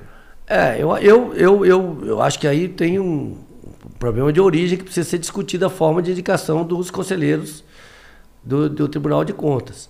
Mas não são, é, não é, são... Eu, eu, tanto tive o reconhecimento dos conselheiros do Tribunal de Contas, do Tribunal de Contas, e eles foram, eu tenho aqui que manifestar o meu reconhecimento, que é, a gente procurava sempre é, compartilhar os problemas, as dificuldades tal, é, é, que nós tivemos as nossas os nossos quatro anos tivemos as contas aprovadas é porque pelo eles, Tribunal de Contas. Se você não tem a intenção de fazer uma maldade, eles são os seus maiores aliados ali, né? Não, com certeza. E assim, aí você pega um rombo, você vai, aí você tem que ir é, reduzindo o custo, reduzindo o custo, reduzindo o custo. Então, assim, foi muito difícil. Assim, eu te confesso que, assim, os primeiros seis meses de governo, eu mal conseguia dormir. Conseguia dormir, porque você não sabia como pagava salário, assim. E quando você fazia, assim, um esforço, tudo dinheiro que você conseguia pagar o salário, mas não tinha recurso para pagar os terceirizados. Terceirizados que são os vigilantes de hospitais, são as merendeiras da Secretaria de Educação. Né? Aí entrava, você pagava, muitas vezes atrasado, aí a pessoa faz greve no hospital, a merendeira faz greve na escola, porque atrasa o salário. E aí você é, apanha. É. Na mídia de, você está apanhando. De, desgasta o governo. E o que, que claro. te fazia continuar? Não, a responsabilidade de assumir o governo era comigo, não podia, não era para outro. E enfrentamos. o papel do vice no governo? Nesse caso, muito irrelevante, porque não tinha. Primeiro, ele não teve uma postura colaborativa, assim, e depois, porque aquela responsabilidade era minha da equipe econômica, né, de, de buscar alternativas e que buscamos e demos, assim, eu, eu me orgulho muito de dizer isso. É, e o governo sabe disso, é, que nós deixamos o governo totalmente equilibrado, com fluxo normal. Ou seja, as contas que ele tinha para pagar em janeiro são as contas que daquele fluxo regular que entra em janeiro de pagamento de impostos para pagar. a casa arrumada. Não como é. Pegou a casa totalmente arrumada. E é o que está permitindo grande parte dessas obras que o governo está fazendo, só está fazendo porque encontrou a casa arrumada. A casa arrumada, obras licitadas, muitas delas já iniciadas, algumas quase concluídas. E eu até parabenizo o governador por ter dado continuidade e ter concluído, porque eu acho que isso faz parte, é obrigação da continuidade. Agora, veja bem, trevo de triagem norte. Olha só, e a, a dificuldade. Ontem eu estava numa, numa, numa sessão de homenagem ao Dr. Renilson Ren, que foi diretor do Hospital da Criança. Você assume o governo numa dificuldade financeira enorme. Não tem recurso. Mas você tem uma universidade que é uma Olimpíada Universitária, que eu acho uma coisa super importante realizar na cidade se você tiver no ambiente de normalidade. Mas não estava. Você não tinha dinheiro para pagar as coisas básicas. Então nós fizemos uma opinião. Uma, uma, vamos cancelar a universidade e vamos construir o Hospital da Criança. Você tem um Hospital da Criança hoje que são 200 leitos, 38 leitos de UTI, porque a gente tomou uma decisão política de que isso era mais importante para a população do que um evento que aconteceria durante uma semana e depois passaria. O hospital vai ficar. Nós fizemos o Hospital da Criança. Eu sempre pensei assim com viagem. Às vezes eu tenho uma grana, vou viajar, não, eu prefiro comprar, trocar uma televisão, trocar um carro, fazer alguma coisa, porque é um bem permanente. Né? Trevo de Triagem Norte. Nós fizemos mais de 80% daquela obra. Né? Era uma obra muito grande que não, a gente não, não, não, tinha como realmente. Aquela não, perto do Guatemi lá. Né? Não, é, o que sai, que para saída para Sobradinho, para o Lago Norte, para Planaltina, melhorou muito. O governo concluiu. Mas quem fez 80% daquela obra fomos nós. Mas aí o cara se apega lá naquele viaduto que caiu. Não, não. Infelizmente, você vê como é que eu tenho uns anjos da guarda forte, né? Porque, graças a Deus, ninguém se machucou. Né? E nós recuperamos. Quando o governo entrou, a obra de recuperação do viaduto a responsabilidade é de um, um, braço do governo, não era. Não, e não é nossa, gente. Eu, você, Quem é que faz isso, a manutenção? Anos de manutenção. Ali a Nova Cap é o DR e tal. Mas você vê, são coisas que a gente. que se, que se herda. Né, de, e aí não estou colocando a culpa em um governo, até para ser justo, mas se herda que são coisas que vêm se deteriorando há muito tempo e nós vínhamos recuperando os viadutos. Nós recuperamos o viaduto da rodoviária. Eu lembro. Viemos, então, eu vários viadutos. Aí você vê é, é, essa obra de Corumbá, né? que é uma das maiores obras de captação e tratamento de água do Brasil. 5.600 litros de água por segundo, 2.800 para o Distrito Federal, 2.800 para Goiás. Por que, que nós não inauguramos? Porque Goiás não deixou não fez a parte dela. Teve aquele problema com polícia, com o Ministério Público, com justiça. Do Marconi Pereira. Suspenderam a obra na ocasião. Ficou suspensa durante muito tempo. Então Goiás não deu conta de fazer a parte dela, que era exatamente trazer a água até a estação de tratamento. Mas a nossa parte a gente deixou 98% pago. Executado e pago. Aliás, fizemos aquela e fizemos duas captações de água uma da, do Torto, no Córrego Torto, Bananal, e uma no Lago Paranoá. E fizemos a interligação das bacias, que faz com que no momento que você tem é, mais água na barragem do Descoberto, você usa do barragem do Descoberto, quando tem menos água lá, você usa ou a barragem de Santa Maria, ou você usa do lago, ou você usa do. Então, questão estratégica. E a crise hídrica, que caiu no nosso colo, no nosso governo, ela não é responsabilidade nossa, é responsabilidade de governos anteriores que não fizeram os investimentos que precisavam ser feitos. Agora, nós resolvemos a questão hídrica no Distrito Federal por 30 anos. Por 30 anos eu te garanto que não vai ter problema, que você tem agora a de Corumbá, você tem a Descoberto, você tem o Lago, você tem três feitas por nós e toda a interligação dessas bacias.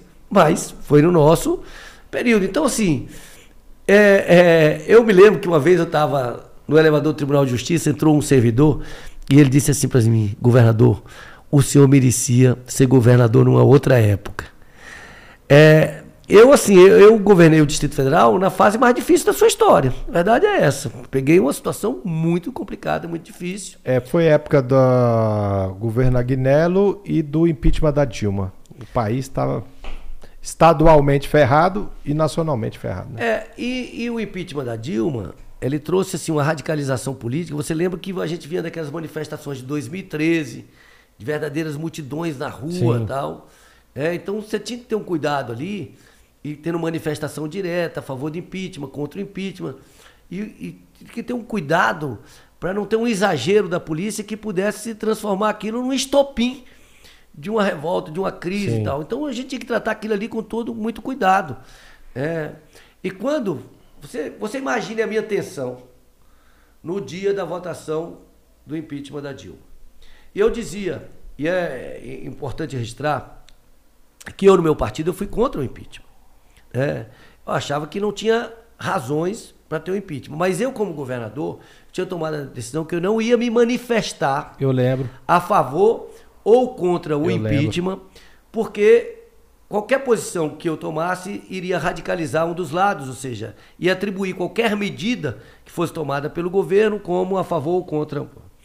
Mas quando estava prevista a manifestação, estávamos prevendo mais de 200 mil pessoas, como realmente tivemos na esplanada dos ministérios, eu falei, pô, vai ter um, um, a cidade radicalizada, se vai morrer gente aqui. Eu não conseguia dormir, eu falei, como é que eu vou fazer? Como é que a gente vai fazer tal? E num belo dia, eu acordo de madrugada, ligo para o comandante da PM, Coronel Nunes, uma pessoa que eu tenho o maior respeito, o maior apreço, porque ele foi de uma competência, ele era uma pessoa que ele dirigia a tropa estando lá presente, é um verdadeiro comandante da Polícia Militar. Mas eu chamo ele de madrugada lá em casa e falei, comandante, como é que a gente vai fazer?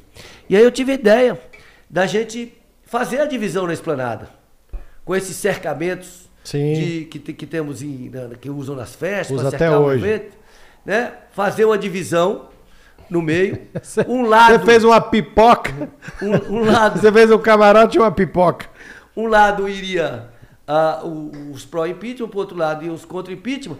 E, e beirando, beirando o, a divisão central, botar essas grades mais baixas para a cavalaria poder ficar circulando ali, para a população não se aproximar e não empurrar e derrubar o, o, o cercamento.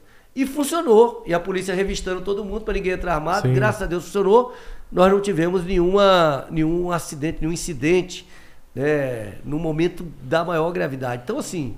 Você tinha um bom relacionamento com a Dilma? Eu tinha um bom relacionamento governo. com a Dilma. Eu, como tive um bom relacionamento com o Temer, porque assim, eu mantive um relacionamento, relacionamento institucional como eu acho que qualquer governador do Distrito Federal tem que ter com qualquer presidente da República, porque aí você tem que ter. Eu acho que é importante você ter a discordância política e até pontuar, eventualmente, essa discordância política e tal, mas eu acho que é importante também ter uma relação institucional que seja importante para a cidade. É, me parece que você é bem aberto ao diálogo. Nós temos um quadro chamado aqui Curte ou Esquece.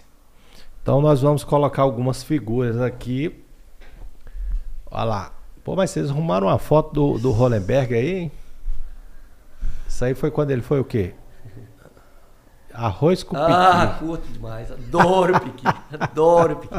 Você sabe que eu já plantei, eu plantei, além de preservar os que eu tenho no Cerrado, nativo, eu já plantei uns 80 pés de piqui.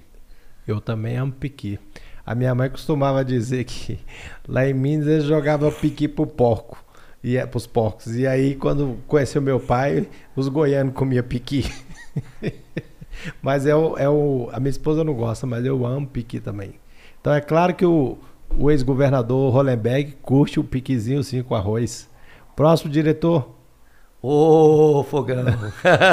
Teve um jogo aí oh, agora. Tava lá. Eu tava voltando de Caldas Novas, tava cheio de Botafoguense no Gerivá ali. Ganhou ou perdeu? Ganhamos 3 a 0 Do Ceilândia. Ganhamos 3 a 0 do Tu Ceilândia. torceu pro Botafogo ou pro Ceilândia? Torci pro Botafogo. Mas o coração também tava no Ceilândia. Quando, quando o Botafogo não estiver aqui, eu sou Ceilândia. Mas o Botafogo não tem jeito. Quanto tempo não ganha o último foi lá em 78? Não, nós fomos campeão ano passado. Ah, é? Tudo bem que foi da segunda divisão, mas fomos campeões. mas na primeira divisão, quando é que vocês foram? Nem me lembro. Foi essa que você falou em 78? Não, né? 95. Não. 1995. 1995. É, então tem só. o bom que você tem que fazer que igual o Valdir, torce pro Fortaleza. Você sabe que eu botava umas faixas com, toda vez que o Botafogo jogava, e criava eu, eu. Quando o Botafogo foi campeão em 1900, campeão carioca, tinha 23 tantos anos que o Botafogo não era campeão, o Collor era o presidente. É, eu botei uma faixa assim, o Botafogo vai descolorir o Brasil. E o Botafogo foi campeão, botei lá na, na, na esplanada. E depois, quando o Botafogo foi disputar essa final do campeonato com o Santos, que eu acho que foi em 95, eu até arrumei um inimigo, que era um amigo um conhecido que era Santista e ficou bravo com dessas, dessas, dessas faixas. Porque o Santos tinha ganhado do Fluminense, dado uma goleada na semifinal com o Fluminense, acho que 4 a 1 Aí eu botei umas faixas assim. Ei, Reage Rio. O Botafogo vai vingar o Fluminense. Aí o Botafogo empatou, ganhou de 1 a 0 e tal. Aí eu botei a, a, a outra frase, assim. O Botafogo falava assim. É, o que é? é o, aí o Botafogo ganhou de 1 a 0. Aí eu botei com gol do Túlio.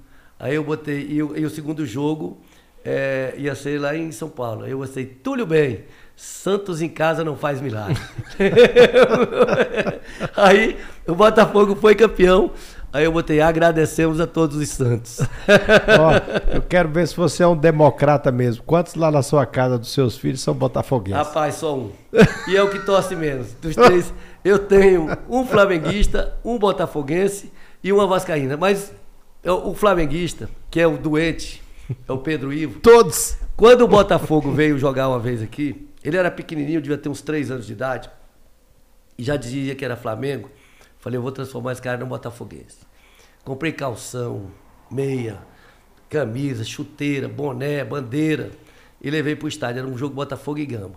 Levei lá no vestiário, ele tirou foto com o Túlio, o Túlio autografou a camisa, contou uma bandeira. Túlio Maravilha. Túlio Maravilha. Meu filho, fomos, esse aqui é o Túlio Maravilha. Fomos para arquibancada, uma pelada. Pense numa pelada. 0 a 0 Aí, voltamos para casa, Parkway, botei no banco de trás do carro, dormindo e tal.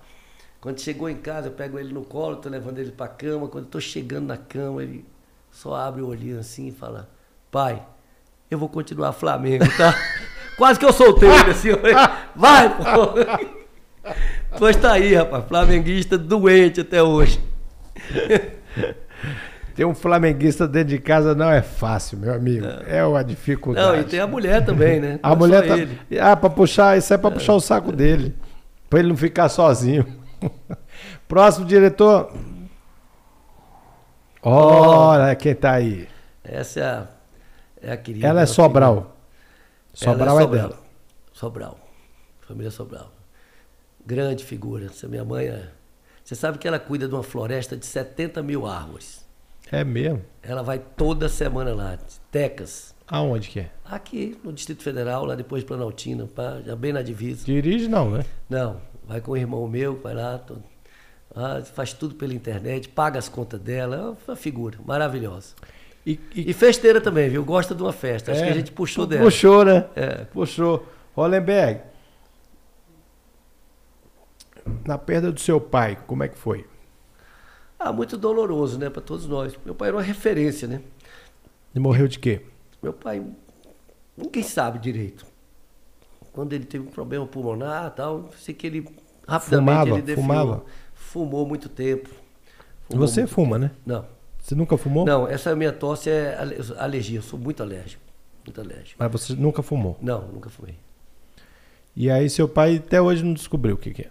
Não, Morreu aos 73 anos de idade. Morreu aqui no hospital de base? Onde ele morreu? Morreu aqui, aqui em Brasília. Acho que não sei exatamente qual hospital, Santa Lúcia, Santa Luzia. Foi em que ano? Foi em 1994. Foi no ano que eu seria candidato, que eu fui candidato pela segunda vez. E a sua mãe, com a, com a perda do seu pai? Ah, sentiu muito. E aí ela começou a escrever. Minha mãe tem material que, acho que já uns 20 volumes, que ela distribui para os filhos, para os amigos, para os netos que ela conta as histórias da família. Sim. As, toda, os, uma família, sabe quanto? Ela teve 15 filhos, hoje são 13.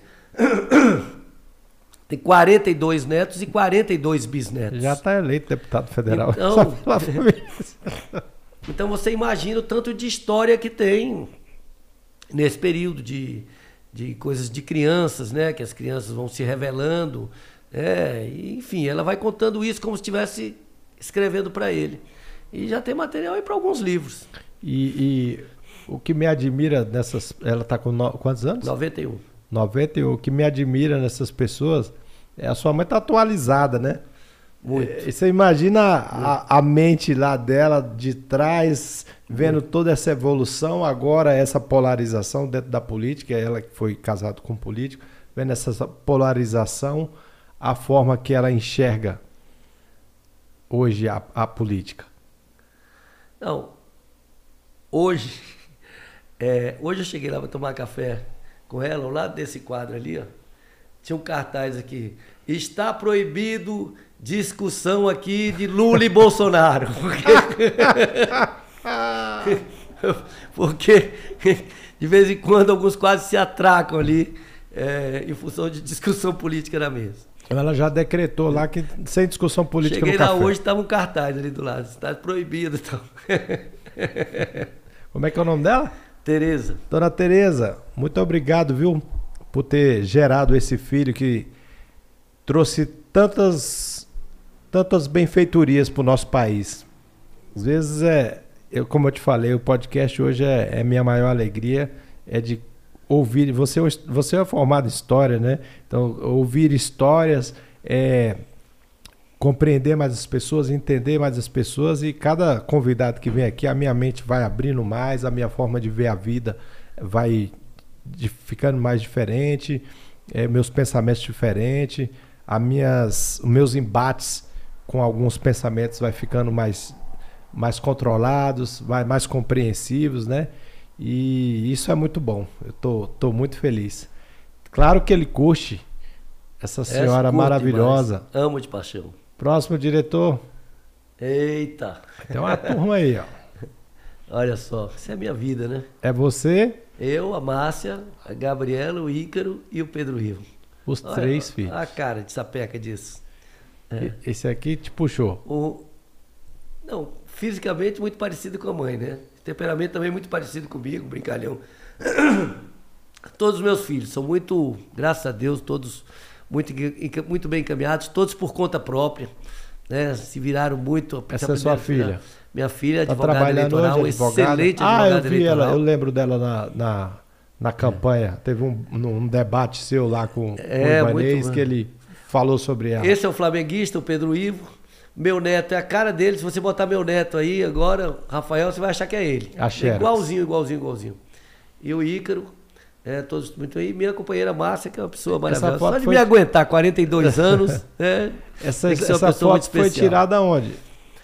Essa foto foi especial na mansão das festas, onde a gente fazia as festas, que a gente morou Já lá. Já lá no Parkway? Lá no Parkway, a gente, a gente morou lá muitos anos, nessa casinha azul aí. E você tá lá até hoje? Não, eu tô numa outra, do outro lado. No Parkway? No Parkway, lá perto da. E o. Então essa é a advogada, esse.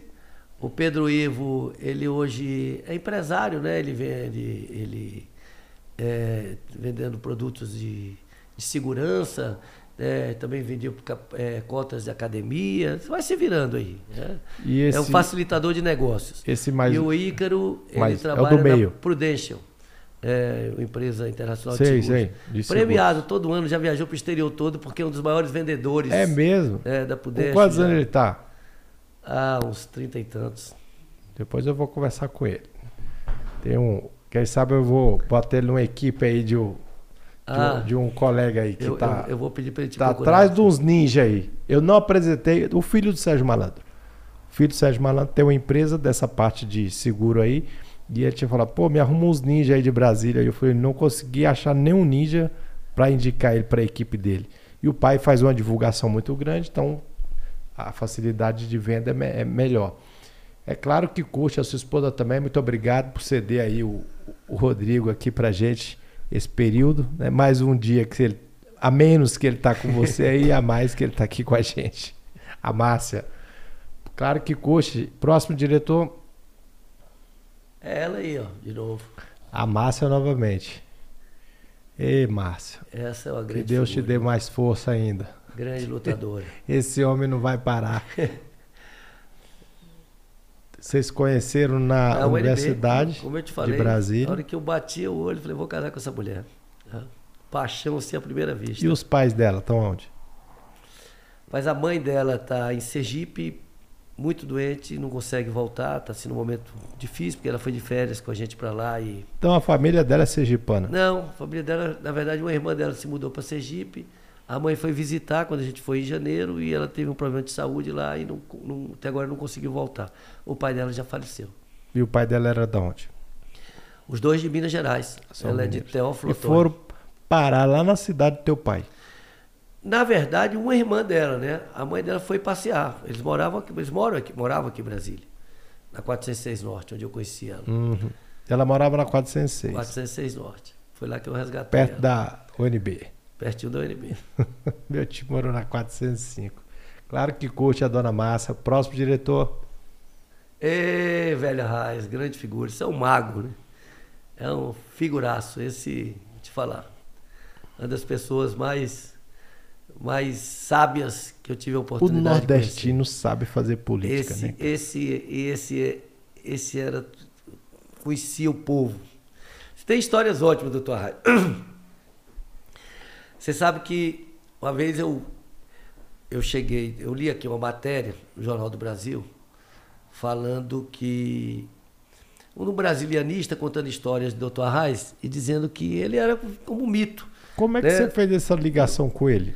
Ele veio para o PSB, veio para o PSB, eu já era do PSB, e fomos, fomos nos conhecendo tal, e, e fomos trabalhando juntos. E aí uma vez eu li uma matéria do do brasilianista, dizendo que ele estava no sertão e serviram para ele um chá. E ele ficou curioso de saber de que, que era o chá. Quando entrou na cozinha, viu era um chá com pedaços de cartaz do Arraiz.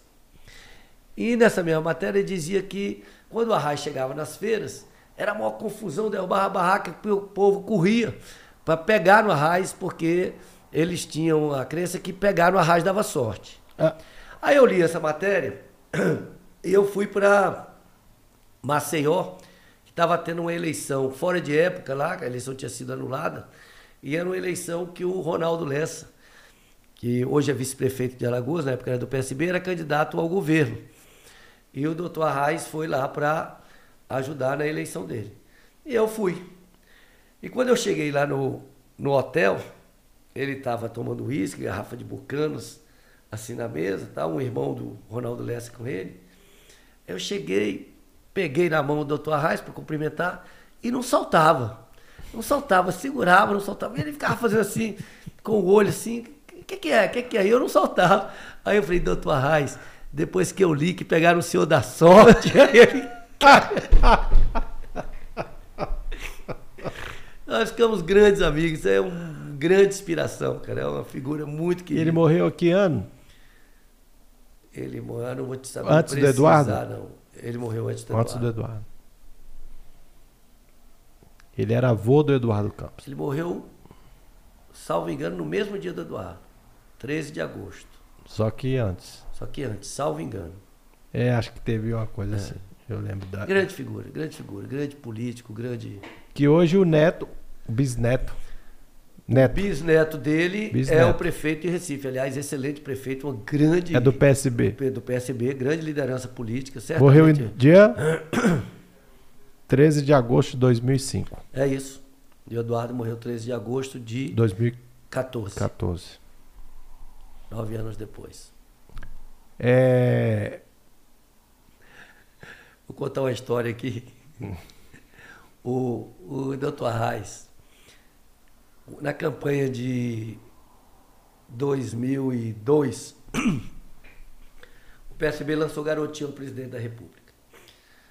E o Garotinho prometeu um bocado de, prometeu um monte de coisa pra gente, não cumpriu, não sei o que e tal. E aí o no meio da campanha começou a circular que a gente alguns candidatos do PSB iam apoiar o Lula, né? E aí. Garotinho para presidente. Garotinho era candidato a presidente. E ele mandou um telegrama avisando que o PSB tem candidato, alertando e tal. Mas, na última semana de campanha, o Lula acabou vindo a Brasília e tal, e foi numa atividade do meu comitê, e a gente declarou apoiar o Lula em 2002. Foi o ano que o Lula ganhou pela primeira vez. Aí, passou a eleição, o partido iniciou um processo de intervenção nos estados que tinham, que tinham apoiado o Lula. Aí eu. É, eu era o presidente do PSB aqui no Distrito Federal, ia ter intervenção no Distrito Federal, aí um belo dia está tendo um lançamento de um livro lá no Carpedim, foi quando eu conheci o Eduardo Campos, eu fui atrás do Eduardo Campos, falei, pô, Eduardo, pô, ajuda a gente aí, você sabe minha trajetória no PSB, garotinho prometeu um monte de coisa, não cumpriu, tal. Chegava aqui, ele ia pro palanque do Benedito Domingos, deixava a gente sozinho, acabamos apoiando Lula, mas você sabe da minha trajetória, ele falou, ó, você não, não tem que falar comigo, você tem que falar com o Miguel Arraes. Vai lá, abre seu coração, ele deu o endereço do Miguel Arraes, e lá vou o eu. Miguel pra... Arraes era o presidente nacional. Era o presidente nacional do partido. Lá vou eu para Recife. Dessa vez ele me recebeu todo sério. Você tá aí, rapaz. Eu sentei, aí fui, contei a história toda, de como é que se deu, o nosso erro de ter é, apoiado o garotinho sem ter ouvida nacional, que o garotinho prometeu um monte de coisa, chegou na hora da campanha, não deu. Quando ele vinha a Brasília, ia para o palanque do Benedito Domingo, deixava a gente totalmente isolado, e que aí acabamos apoiando o Lula tal. Aí o doutor Arraes, aquele jeito, ele falou: Você vem de Brasília até Recife para dizer que não quer briga. Como é que eu vou brigar com a pessoa que não quer brigar comigo? Você vem aqui, tá tentando acertar as coisas, arrumar as coisas, os outros estão aí, soltando documento, não sei o quê. Vamos ter que dar um jeito disso, vamos botar esse negócio lá para frente. Ele fazia assim, vamos botar esse negócio lá para frente. Eu falei, não, doutor Arraes, não posso botar lá para frente eu não posso ser presidente do PSB com uma espada na minha cabeça. Falou, não, você está muito enganado. Gastão não é essa. O problema é que você está na mesma situação os outros, mas só que você vem aqui, está tentando consertar as coisas, tá arrumar as coisas, os outros estão aí, soltando documento, fazendo manifesto. Vamos botar esse negócio lá para frente. Aí eu falei, não, doutor, o senhor faz do jeito que o senhor achar, já sou muito agradecido do senhor ter me recebido. Muito obrigado. E o que o senhor fizer, sou agradecido. Aí passou, chegou a reunião do Diretório Nacional do Partido. Aí era Distrito Federal, Goiás e Ceará. Aí Goiás, não sei o quê, papapá, intervenção, grito, briga, não sei o quê, xingamento, intervenção em Goiás. Aí Ceará, grito, briga, esperneia pra cá, não sei o quê, intervenção no Ceará. Aí quando chega o Distrito Federal, Aí, último item da pauta, doutor Reis, com a palavra o relator. Aí o relator, que é o atual presidente do PSB hoje, Carlos Siqueira, falou, doutor Reis, eu quero lhe pedir desculpas, mas eu não tive tempo, tive um problema de saúde e não consegui preparar o relatório. Tá encerrada a reunião!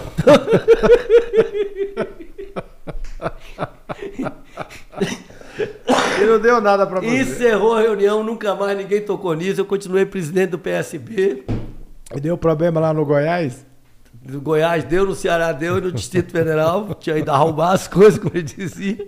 É, você me parece que é do, do, do, tempo da minha época, ainda que respeita os mais velhos, né? Então gente, Com certeza. A gente tem que. Antiguidade é posto. É, então tem que che chegar nos mais velhos e isso agrada a eles.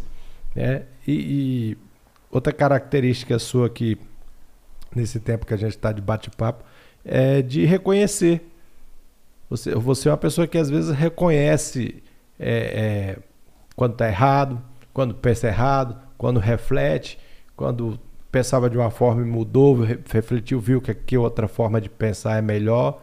Isso é, é numa esquerda, é difícil. É difícil achar. Por isso que eu falo, você é centro-esquerda. Você não é um, você é um cara, não, você é religioso. Sou, eu, eu, sou centro-esquerda. Né? Você é um cara de, que, que crê em Cristo, que tem fé tenho você muita me fé. falou dos seus anjos da guarda que, que você tem. Então você é um cara de fé. É claro que ele curte o Dr. Reale. E obrigado por Miguel Arraes. por Miguel Arraes. E obrigado por compartilhar essas histórias dele aqui, que ficam eternizadas. Próximo diretor. Ô, oh, grande Valdir. Olha aí quem está aí. Valdir é um querido amigo, curto demais. É é uma figura realmente especial, foi um grande colaborador do governo. Né? Se eu tivesse colocado o Valdir já no início do governo, certamente nós teríamos tido um desempenho melhor, porque é uma pessoa de muito diálogo e de muita ação. Né? E é um grande amigo, uma pessoa que ainda tem muito a contribuir com o Brasil e com o Brasil. É uma, é uma pessoa que sabe muito conciliar, né? Você viu a mensagem que ele deixou aqui pra gente e que após as eleições ganhe o candidato de direita ou ganhe de esquerda, que todos possam se abraçar e construirmos juntos um país melhor. É, o, Valdir é um cara que faz política com P maiúsculo. Né? Como eu disse, ele é uma pessoa que escuta, conversa com todo mundo, dialoga com todas as forças políticas, sabe o que quer, né? mas também é uma pessoa de ação, é um realizador, é, é um empreendedor. É, e eu tenho convicção que é uma pessoa que ainda dará uma grande contribuição ao Distrito Federal. E é um amigo querido, uma pessoa realmente de, de caráter, uma pessoa de uma lealdade. Então, e sempre muito bom de estar com ele. Pessoa ele muito agradável. Não está querendo vir, não vir para política, né? Não está querendo sair aí candidato. É, ele pode não ser candidato, né? Mas já está na política, né? Porque o que ele faz é política, né? É uma política do bem. Pode ter, tem gente que opta em fazer política disputando a eleição e outros que fazem política sem disputar a eleição. Mas onde o Valdir tiver, ele certamente tem uma grande contribuição a dar a Brasília e ao Brasil. Um abraço aí, meu amigo Valdir, também que eu aprendi a amar e aprendi a respeitar. E com certeza vou carregar no coração. E agora eu vou cuidar da saúde dele. É, ó, vai ficar com o corpo perfeito. É, vai ficar, vai ficar supimpa. Também bem casado. Muito, né? muito. Ah, já está muitos anos com Rita a esposa. é uma figura maravilhosa. A família é, dele é maravilhosa. É família, familiar, o é cara, o cara super pessoa bacana. muito especial. Muito especial. Claro que curte o nosso amigo Valdir aí. Próximo diretor. Oh, Pelé. Rei. Olha Grande Pelé. Essa unanimidade, né? Hum. É. Eu tive o privilégio, né, de a primeira Copa do Mundo que eu assisti é, que o Brasil foi campeão. Me lembro, meu pai botou a gente numa rural é, para ir comemorar a Copa numa carreata na W3 Sul, graças a esse, esse craque maravilhoso que é o Pelé. Era na W3 as comemorações? Nesse ano de 1970 foi. Teve uma carreata na W3. Cara, eu não tinha nem nascido. É, eu me lembro. Isso é é o Rei Pelé. E essa foto foi aonde? Essa foto foi quando eu era deputado distrital. Eu acho que deputado distrital. Essa, esse, esse broche é da onde? Eu não sei se foi numa campanha que a gente fazia para doar sangue. Hum. Era até uma frase criada pelo TT, queridíssimo e saudoso TT Catalão, que era dois sangue, doar não dói. Que a gente foi atrás de algumas figuras expressivas para estimular as pessoas a doarem sangue. Eu tenho a impressão que foi, foi para isso, tinha uma campanha para doar sangue. Claro que curte. Próximo diretor. Polícia Civil do Distrito Federal, Hollenberg.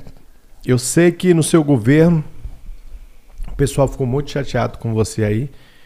E hoje a gente vai ter a oportunidade de esclarecer isso aí.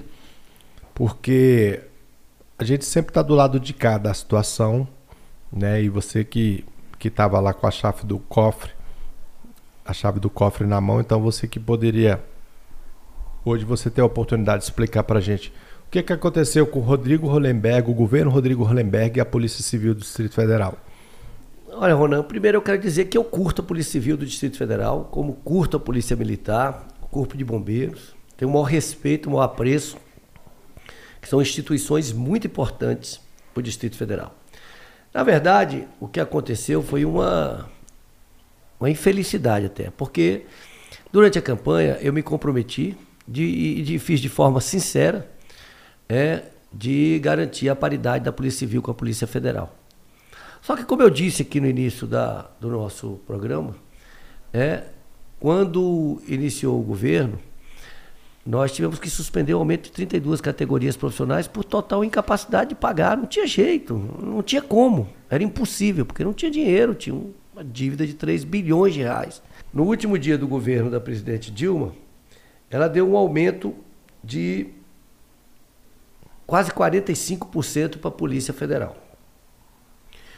E é claro que a gente não podia dar um aumento de 45% para a Polícia Civil, tendo suspendido o aumento de percentuais muito menores de 32 categorias profissionais.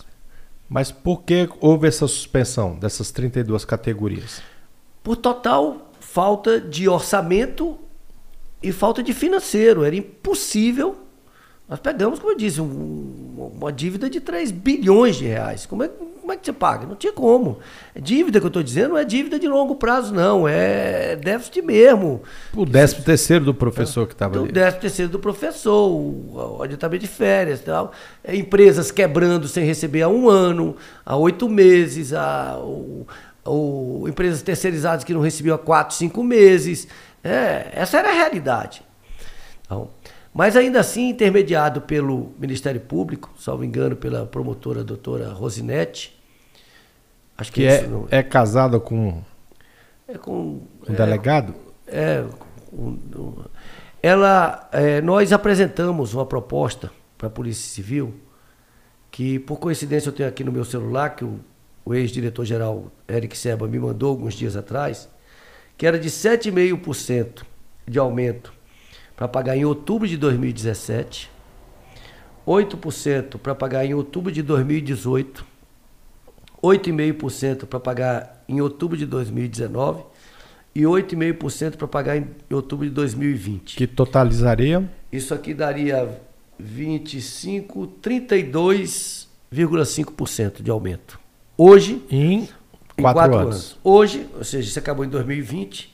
Então, Desde outubro de 2020, os policiais civis, se tivessem aceitado a nossa proposta, estariam recebendo 32,5% de aumento. É, então, eu acho que houve muita radicalização naquele momento. Do sindicato? Né? Da associação? Do sindicato. E que não aceitou nossa proposta e acabou gerando esse impasse. Eu, assim, eu lamento muito, lamento muito porque isso, eu, eu tive um prejuízo político muito grande é, é, eu sei que a Polícia Civil ficou muito chateada comigo e eu quero dizer o seguinte: eu tenho, mesmo sabendo que é uma categoria que majoritariamente não votará em mim, né? Posso ter aqui e ali pessoas que me conhecem com mais profundidade, sabem do, do, do, do, do desejo de, de, de, fazer o aumento nas condições que a gente propôs, mas da impossibilidade de dar o aumento como eles queriam. Mas se é, em algum momento a população de Brasília me confiar a possibilidade de ser deputado federal, eu quero ajudar a Polícia Civil, como quero ajudar a Polícia Militar, o Corpo de Bombeiros, as categorias profissionais de uma forma geral. Eu sou um servidor público, eu tenho o maior apreço pelo serviço público é, brasileiro. É, e tenho convicção, tenho a minha consciência muito tranquila que fiz o que era possível pelo servidor público. Porque milagre você não faz na administração pública. Mas só o fato de, nas condições que a gente estava, ter feito tudo o que a gente fez para garantir o pagamento em dia do servidor público, de chamar concursados como chamamos todos os concursados, todos os Isso concursados, todos os concursados que estavam aprovados quando eu assumi o governo, todos, de delegado a escrivão, agente, todos da Polícia Civil, nós convocamos. Como fizemos concurso para a Polícia Militar, como dei posse a diversos bombeiros. Então, assim, o que era possível fazer dentro das nossas limitações, o que nós fizemos. Agora, eu reconheço que, que, eu, que eu não cumpri um compromisso assumido com a Polícia Civil, que era o da paridade, porque realmente foi impossível cumprir. Que era essa proposta aí. Não, essa proposta, ela não. Era de aumento. Ela, ela não, era de aumento, ela não garantia paridade. Por isso eles não aceitaram. Me Agora, explica. se eles tivessem aceitado, eles estariam hoje muito mais próximos é, da com paridade. Com certeza, não ganharam nada. É, é, me explica aqui uma coisa. Aí o, o policial ele tá lá do outro lado e fala assim: não, ele está mentindo, tem o dinheiro do Fundo Constitucional da Segurança Pública, que é um fundo que é para Primeiro lugar, segurança pública, depois saúde e educação. E, é, e a gente viu agora o Ibanez pedir para o Bolsonaro e ele disse não. O, o, o, é, é assim, como é que funciona? Você tem duas fontes, mas a piscina é a mesma. É, os recursos do Fundo Constitucional são para subsidiar, para pagar é, prioritariamente a segurança, mais a saúde e a educação. Se você aumenta da segurança aqui, nessa primeira piscina, vamos dizer, você vai ter que tirar mais da outra, né, para pagar a educação e a saúde. Só que não tem. Então como é que você vai fazer? Então não tinha condição. É, são, são receitas de fontes diferentes, mas o orçamento é o mesmo. É, então, infelizmente, nós não pudemos dar o aumento que gostaríamos de ter dado à Polícia Civil. Eu lamento muito, acho que foi ruim. Para mim, foi péssimo. Para o governo, foi péssimo ter a Polícia Civil contra mim. Como também foi péssima a intolerância dos sindicatos, porque hoje a gente podia estar numa situação muito melhor, com os policiais civis recebendo 32% a mais no seu salário, entendeu? E muito mais próximos, ou seja, muito mais fácil de alcançar a paridade com a Polícia Federal. Essas quinquilharias que, que, que foram dadas aí agora, não estou desmerecendo, não, foram muito bem-vindas, é claro, pelo Ibanês, né? Aquele auxílio farda, é, melhorou ali 400 reais ali do, do tique de refeição. É, e o Paulo Otávio teve aqui, se eu não me engano, é, o, último, o último aumento da Polícia Civil foi em 2002. Ele foi o intermediador junto com, ele falou aqui, o Fábio Barcelos e mais uma outra pessoa, que ele, como senador é, da oposição, ele levou até o Zé de Seu e o Zé de Seu recebeu ele muito bem, levou até o presidente Lula e conseguiu o aumento. Se eu não me engano, foi em 2000 e 2002 esse último aumento da Polícia Civil. Porque a Polícia Civil do Distrito Federal ela já foi a polícia mais bem paga do Brasil. Hoje ela é a 16 Não, e é uma excelente Polícia Civil. Muito. O, a Polícia Civil do Distrito Federal tem um nível de elucidação de casos superior a qualquer polícia do Brasil. E, e a gente sabe que bandido aqui não se cria. Não, é, é você verdade. vê aqui o, o, os, os, os chefes dos comandos vieram aqui para Papuda, o PCC tentou de toda forma se, se instalar aqui na capital e não conseguiram instalar. Não conseguiram se instalar. Não, e olha, e, e, e com todas essas dificuldades, você sabe, Ronan, nós tivemos no nosso governo, quem diz isso não sou eu não, é o Fórum de Segurança Pública.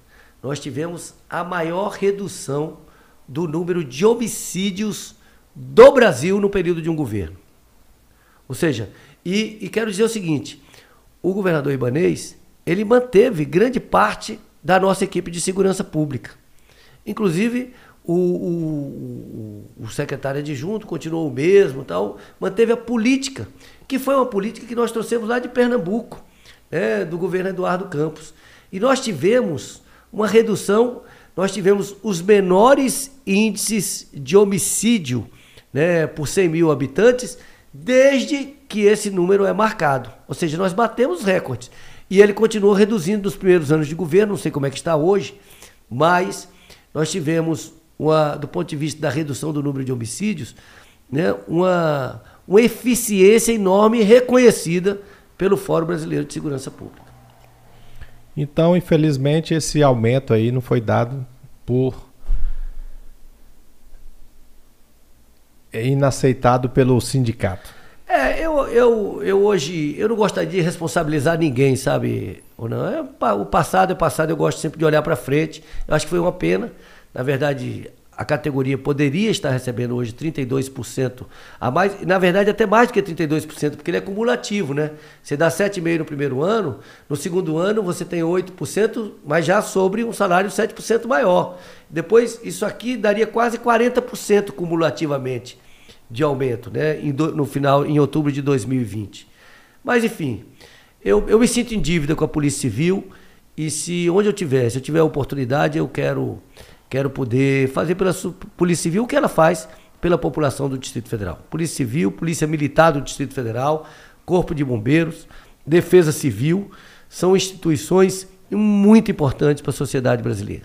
Então, você aí, policial civil, ouviu aqui da boca do Hollenberg que ele se sente em dívida com vocês, apesar de não ter sido culpa dele, né?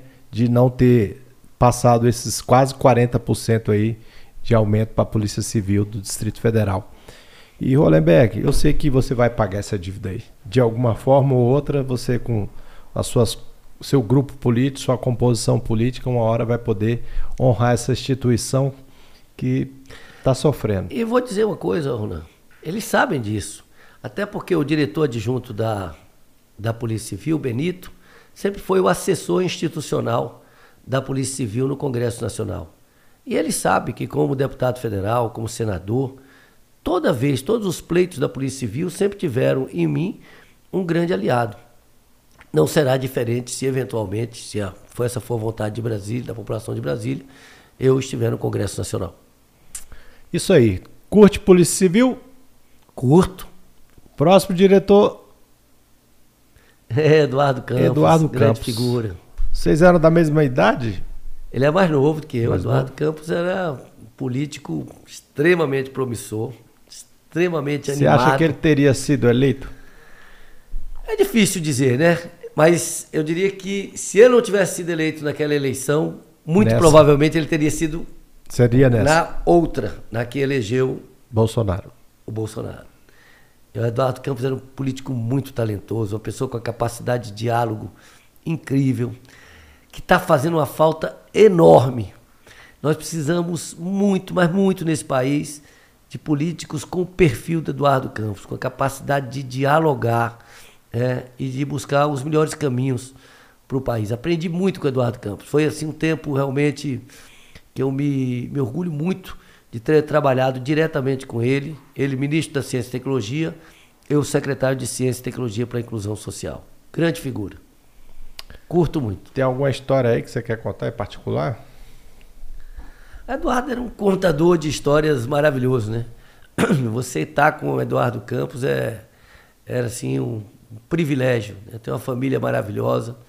Tenho certeza que o João Campos, filho dele, vai honrar essa trajetória. Já está honrando, está fazendo um trabalho primoroso na prefeitura de Recife. Eu acho que ele vai, vai, vai alcançar a- aqueles postos que o pai dele almejou e o destino não permitiu. O laudo saiu do, do, do acidente?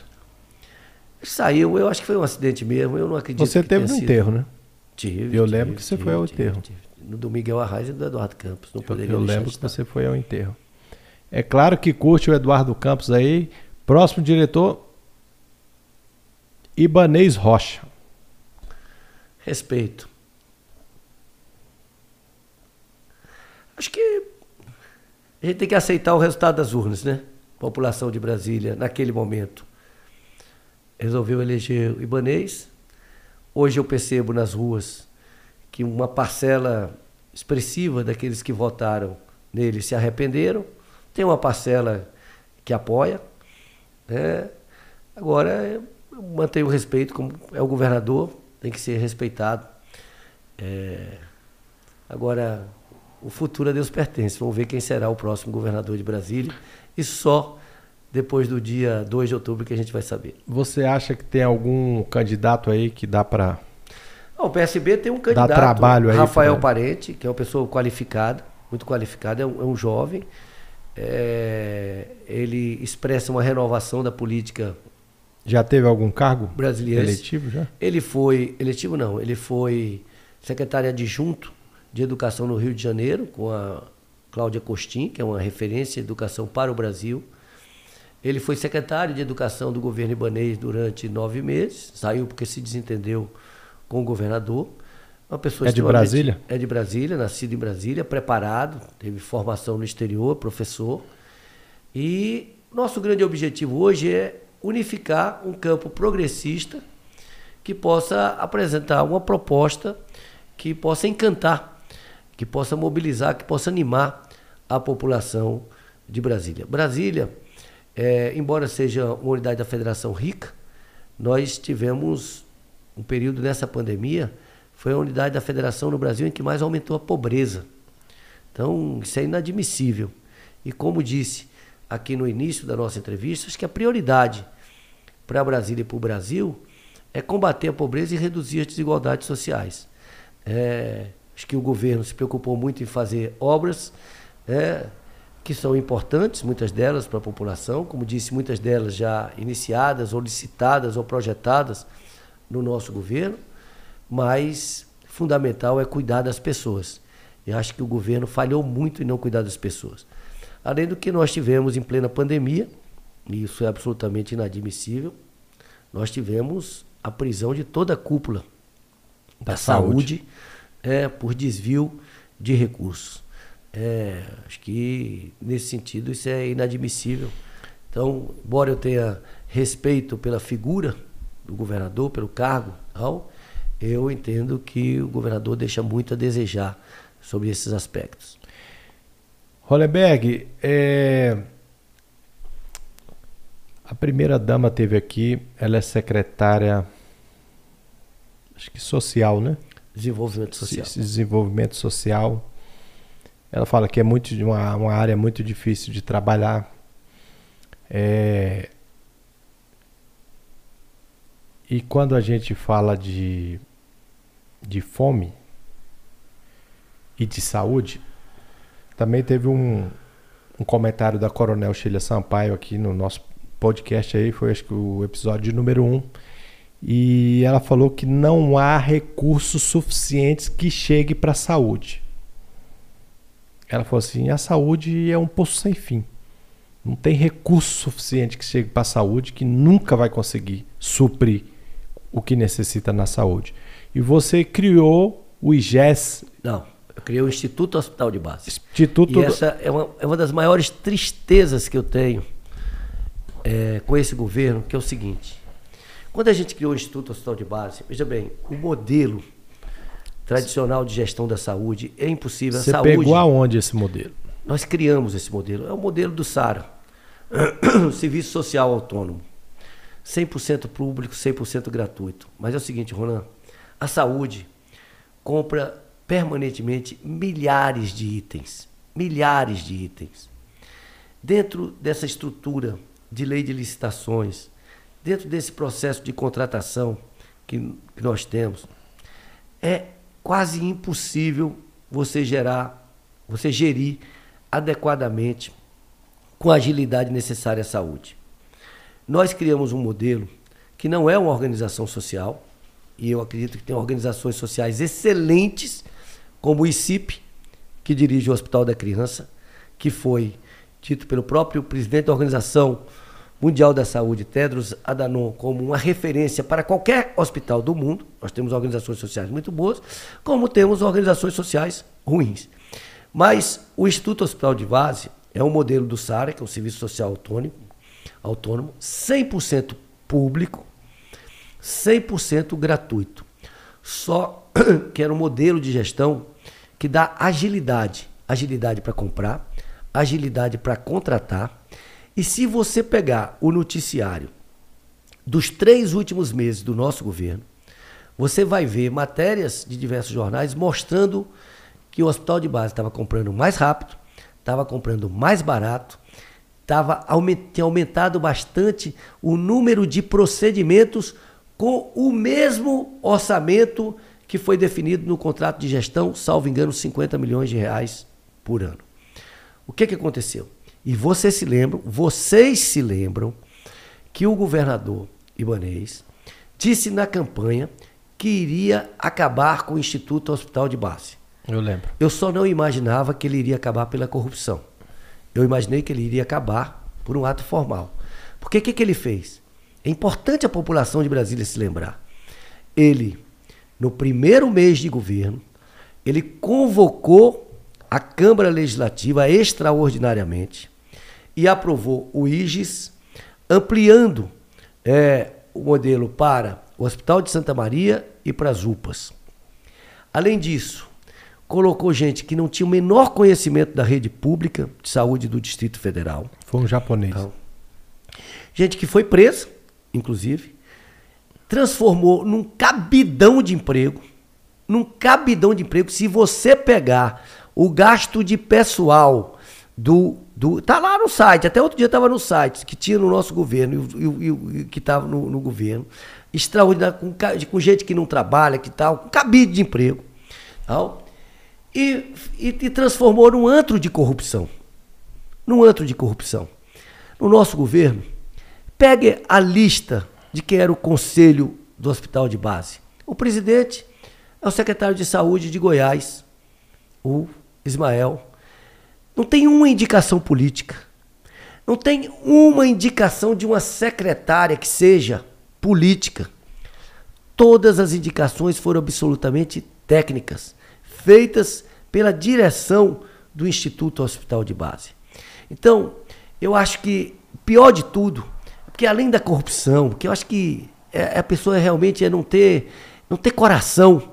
Em plena pandemia, pessoa está desviando o recurso da saúde, que significa a morte imediata de milhares de pessoas Sim. que podiam estar sendo bem atendidas, com os testes adequados, com os hospitais de campanha feitos no momento adequado, com os leitos de UTI adequados, e não foram porque tivemos dinheiro desviado da saúde que levou à prisão da cúpula da saúde. Mas o que me dói. Saúde não dá para ter indicação política. Não, não é dá. a parte técnica, não, né? Totalmente técnica. E outra coisa, você não sabe o que, que eu enfrentei de deputado distrital querendo indicar diretor de hospital. Falei, não, indicação de diretor de hospital não é indicação política, gente. A indicação de diretor de hospital é a indicação do secretário de saúde que conhece a rede de saúde, de médico que esteja comprometido em atender o conjunto da população e não atender um deputado ou indicados por aquele deputado. Então, a minha tristeza é porque nós tínhamos um modelo inovador, inovador. E olha, eu vou lhe dizer mais. Eu disse isso ontem na sessão de homenagem ao Dr. Renilson Rein, diretor do Hospital da Criança. Tem uma revista científica da, publicada pela Fiocruz, que é uma revista de, de estudiosos de saúde, de especialistas, de acadêmicos, de procuradores, que tem diversos artigos.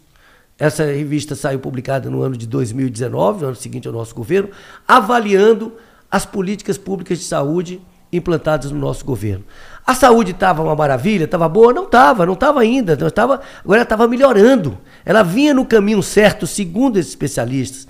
Nós tínhamos aumentado de 20 e poucos por cento para quase 70% a cobertura do saúde da família, que a, a base da saúde está na cobertura da atenção primária, onde se resolve grande parte dos problemas. Nós tínhamos montado um centro de regulação para poder garantir que as pessoas fossem atendidas de acordo com a sua maior necessidade. Nós tínhamos fazendo, tínhamos criado esse modelo do Instituto Hospital de Base e infelizmente nós vimos tudo isso ruir pela corrupção.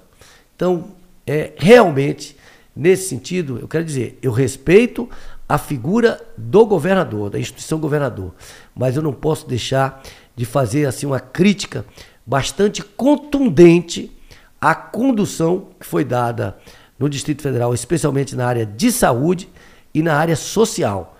Porque você anda, você anda nas ruas, você vê o que está acontecendo no Distrito Federal. O número de pessoas, de moradores de rua, o número de pedintes na rua, e não era para estar assim, porque o Distrito Federal recebeu muitos recursos da União, mais de 2 bilhões de reais só para o tratamento da Covid. Importante registrar que nesse período nós não tivemos gastos com merenda escolar, né? Nós tivemos, o que foi um erro, porque tinha que ter feito que a merenda chegasse na casa das pessoas. Acho que o pagamento que, da dívida foi suspenso, né? Muita, muitas crianças passaram fome por falta da merenda escolar. Nós temos, esse dia saiu a informação, 270 mil pessoas nas filas de atendimento do CRAS e a gente percebe isso a olhos vistos, o aumento da pobreza nas ruas do Distrito Federal. então eu não curto o governador. Quando. É, se você fosse governador nesse momento de pandemia, como é que você teria tratado a pandemia no Distrito Federal? É muito, é muito. Eu não vou ser leviano de, de tornar as coisas fáceis no momento que elas eram muito difíceis. Eu acho que todo governador enfrentou dilemas muito difíceis da pandemia. Inovadores. O que eu né? posso dizer é o que, como eu agiria. Eu me cercaria de um, um, um núcleo, de um técnico, de um, de um conselho de pessoas extremamente técnicas e eu me guiaria pela opinião desse conselho absolutamente técnico. Eu acho que foi um momento difícil, eu respeito as dificuldades que todo gestor enfrentou, não eram medidas fáceis, dilemas enfrentados o tempo todo. Agora, eu, me, eu faria isso, me reuniria com, teria um conselho de assessoramento técnico, mas o que a gente não pode admitir é que nesse período, né, ou em qualquer período, é, o desvio de recursos públicos no momento que as pessoas estavam precisando ser salvas. Quantas pessoas morreram em função da corrupção, do desvio de dinheiro público da saúde. Quem vai pagar por essas vidas? Essas vidas não voltarão jamais. Essa é a verdade. Então não curte o governador Ibanês? Não curto. Próximo diretor, Luiz Inácio Lula da Silva. Olha, eu acho que o, o, o presidente Lula, o ex-presidente Lula, acho que tem um legado importante para o país. Eu vejo algumas políticas como a política de aumento do salário mínimo, aumento, o, a expansão das universidades brasileiras, a expansão do ensino técnico brasileiro, é, os programas sociais que reduziram muito a pobreza. Eu tive a oportunidade de viajar é, para o mundo, inclusive no momento que o presidente Lula estava falando na FAO, é, e percebi a admiração de chefes de Estado estrangeiros é, ao presidente Lula, mas eu creio que o PT é, deveria fazer uma autocrítica e reconhecer erros cometidos para que pudesse avançar de uma forma uh, melhor. O nosso partido, neste momento, é, está iniciando amanhã o seu Congresso Nacional e que o ponto principal é o Congresso de autorreforma. O partido, ao fazer uma autorreforma, o partido reconhece que erros foram cometidos, que nós temos que modificar a forma de atuação política e eu acho que nós estaríamos num patamar melhor se tivéssemos feito isso. Agora, curto muito essas realizações sociais que foram é, lideradas pelo presidente Lula. E o que, que você acha que aconteceu com o Lula no meio do caminho? Eu acho que. Eu acho que. A... Você acha que um governo é muito difícil? Tem, como você falou, tem um roubando ali, outro roubando ali, outro roubando ali. Num governo estadual, no governo federal, deve ser muito maior. É, com a mentalidade da ideologia do toma lá da cá. Não tem para outro lado? Como ir para outro lado? Porque não, o governo não governa sozinho, né? O executivo eu, precisa do, do, legislativo. Eu acho que uma, uma coisa é você, você negociar espaços políticos é, que possam contribuir para a governabilidade, digamos assim. O problema é que no nosso país essa ocupação ela não se dá em torno de, de programas, de projetos. E se dá em torno de uso da máquina pública, muitas vezes para benefício pessoal ou muitas vezes é, em benefício partidário. Então eu acho que esse eu acho que os partidos têm que fazer as formas também de financiamento da campanha, de campanha também é, acabaram contribuindo para, um, para tudo que a gente viveu no país. Então, eu acho que é, nós temos que reconhecer os grandes avanços que nós tivemos no país na área social, mas nós temos também que reconhecer erros que foram cometidos.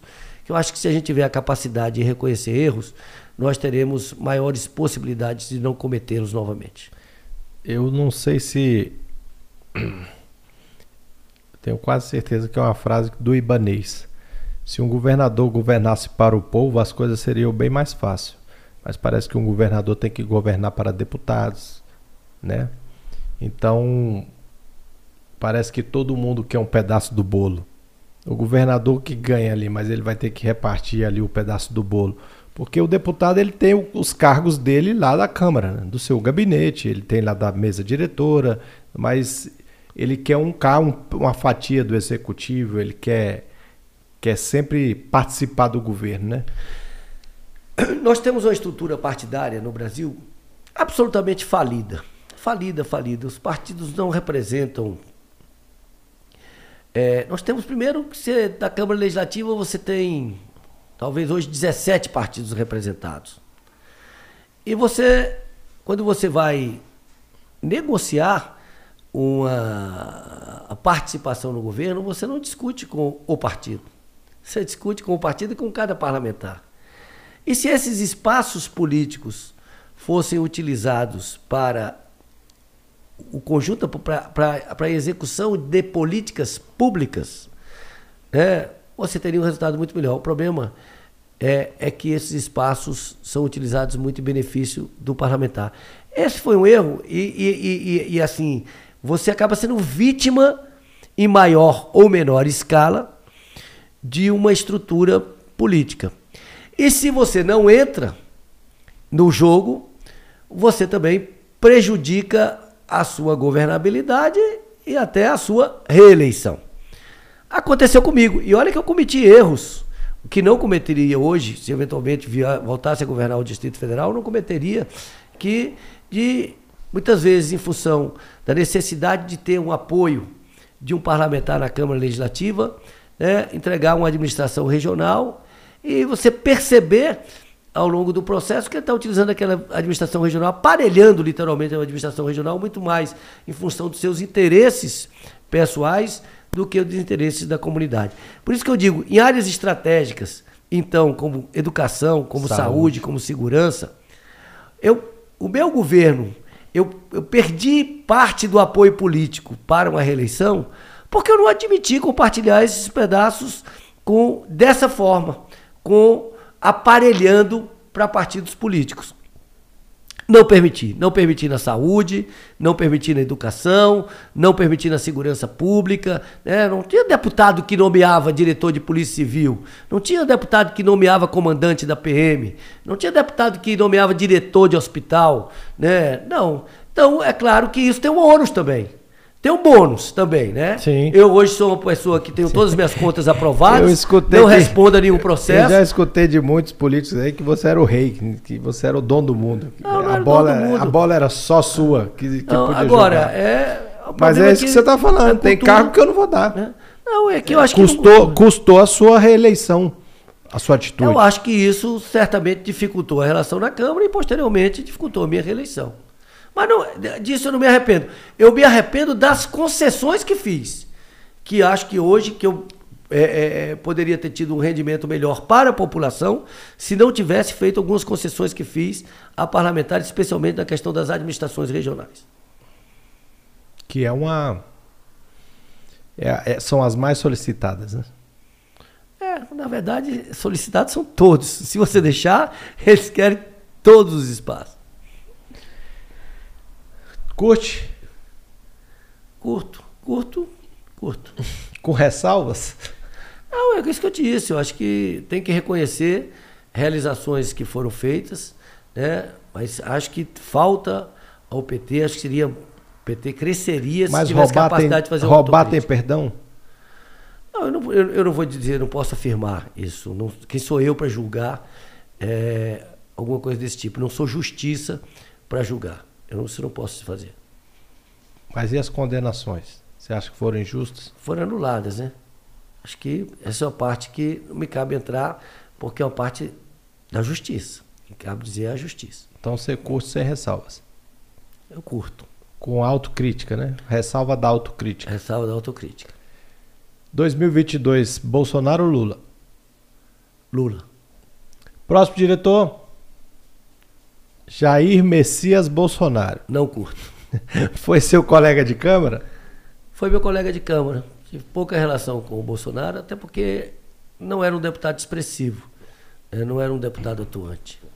Mas não curto. Discordo da forma de agir, discordo da.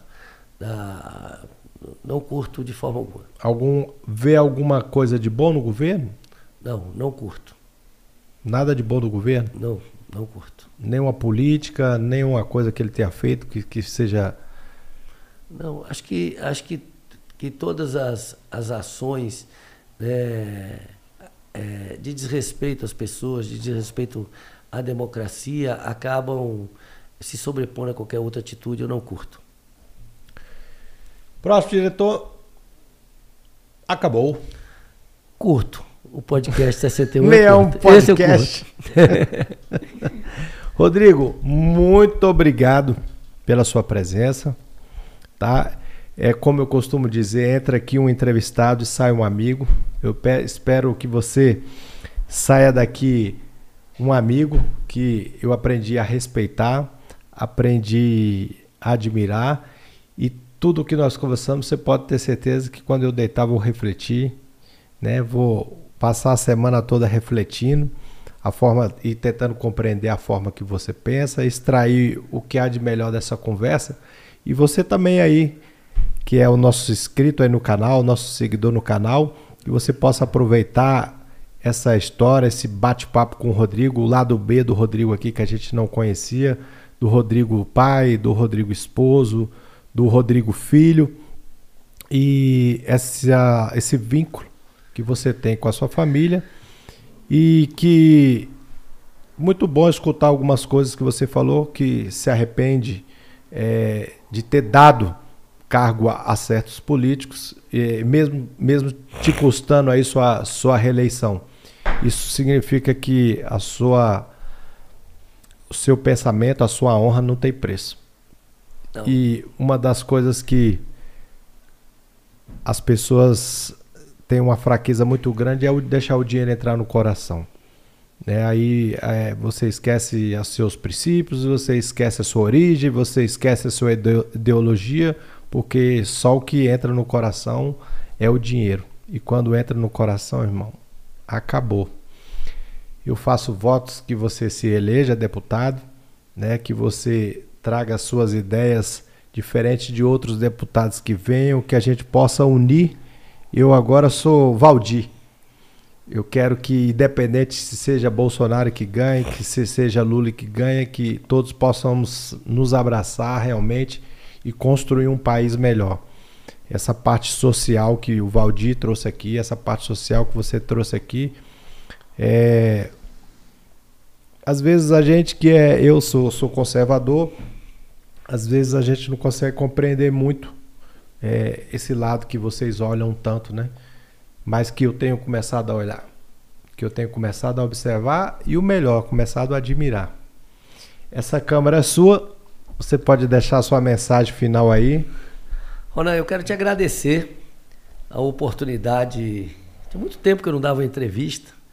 Me senti muito à vontade aqui. Não me senti nem dando uma entrevista, me senti conversando com você. Tive a oportunidade de contar episódios pitorescos, episódios, mas que muito importantes, muito marcantes na minha vida. E, e é sempre muito bom ouvir, é, conversar, dialogar, sempre tendo como, como objetivo maior servir a população de Brasília. Eu sou pré-candidato a deputado federal. É, acho que eu tenho uma contribuição a dar é, hoje com a experiência muito maior do que tinha quando fui parlamentar, quando fui deputado federal alguns anos atrás, que tive a oportunidade de ser líder do PSB por dois anos na Câmara, depois dois anos também líder no Senado. E meu objetivo é contribuir para Brasília e contribuir para o Brasil. Eu acho que nós está faltando para o país um projeto nacional.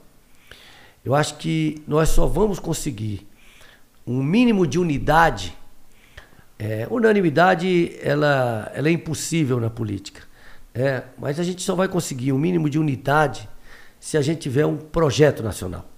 Um projeto de desenvolvimento nacional que tenha como prioridade a recuperação do crescimento econômico, com a geração de empregos, a redução das desigualdades sociais e um combate rigoroso e vigoroso à pobreza no nosso país.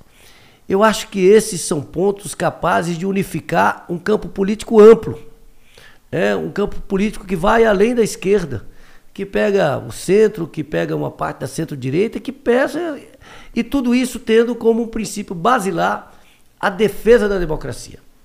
A defesa da democracia, a retomada do crescimento econômico de forma sustentável, com geração de empregos, com geração de renda, com redução das desigualdades sociais e com combate vigoroso à pobreza. Esses são pontos capazes de unificar um, um amplo campo político no Brasil e eu tenho certeza que isso fará muito bem a essa e as futuras gerações se os homens públicos desse país tiverem a capacidade de construir isso. Uma alegria muito grande poder ter estado aqui com vocês. Valeu, foi um prazer e uma honra muito grande participar dessa conversa tão agradável com você. Foi um prazer muito grande te, te, te conhecer. Né? Você é uma pessoa extremamente simpática. E eu vou dizer aqui, ousar dizer uma frase do Eduardo Campos. É, uma vez o Eduardo Campos, eu falando sobre uma pessoa, Eduardo Campos me disse, falou, Rodrigo, eu me formei em economia. Não entendo nada de economia, mas fiquei especialista em gente. Hoje eu bato um olho na pessoa, eu tenho um sentimento se aquela pessoa é boa, se aquela pessoa não é boa tal. Eu ouso dizer que esses cabelos brancos me fizeram também um pouco especialista em gente. E hoje, depois dessa nossa conversa, eu tenho certeza que daqui também vai sair uma boa amizade. Um grande muito abraço. Obrigado, alegria muito grande de ter estado aqui com você. A alegria também foi toda nossa, da nossa produção. E a gente queria te presentear. Que você coloque lá do lado dos seus muitos troféus que você deve ter, né? Um cara que tem uma trajetória de vida como você teve. É... Você pode ter certeza que eu construo a minha vida observando as pessoas, tirando o que as pessoas têm de melhor, guardando no meu coração, guardando na minha mente. Hoje o Hollenberg deixa aqui para mim muitos ensinamentos e eu quero que você leve essa lembrança e coloque lá no, do lado dos seus troféus, das suas medalhas lá, uma lembrança desse 61 podcast, desse dia de bate-papo descontraído. Que maravilha. E que toda vez que você olhar para esse troféu, você lembre desse dia de muitas histórias aqui com esse seu novo amigo. Pode Grande contar abraço, com a gente. Muito obrigado. Muito obrigado a você. Esse foi o 24 episódio do nosso 61 Podcast, o podcast da capital. Você que ainda não se inscreveu no canal, se inscreva, curta, compartilha, deixa o seu comentário aí. Depois o Rolenberg pode aí te responder o seu comentário, a equipe dele pode res responder aí o seu comentário. Eu gostaria de agradecer aos nossos patrocinadores novamente: Churrascaria Steak Bull, Academia Corpo e Saúde, Atacadão dos Suplementos. JK Laboratório, Clínica Corpo Perfeito, Agência Acreditar. Esqueci de alguém? Doce Chefe, eu falei no início do programa, e do nosso energético Mamute, que hoje eu tomei dois aqui, não sei nem que hora que eu vou dormir. Organizações Paulo, Paulo Otávio também, muito obrigado a vocês pela confiança e por nos contribuir para a produção desse, desse conteúdo que está aí nas redes sociais. E muito obrigado, até o próximo. Se Deus quiser, um beijo no coração.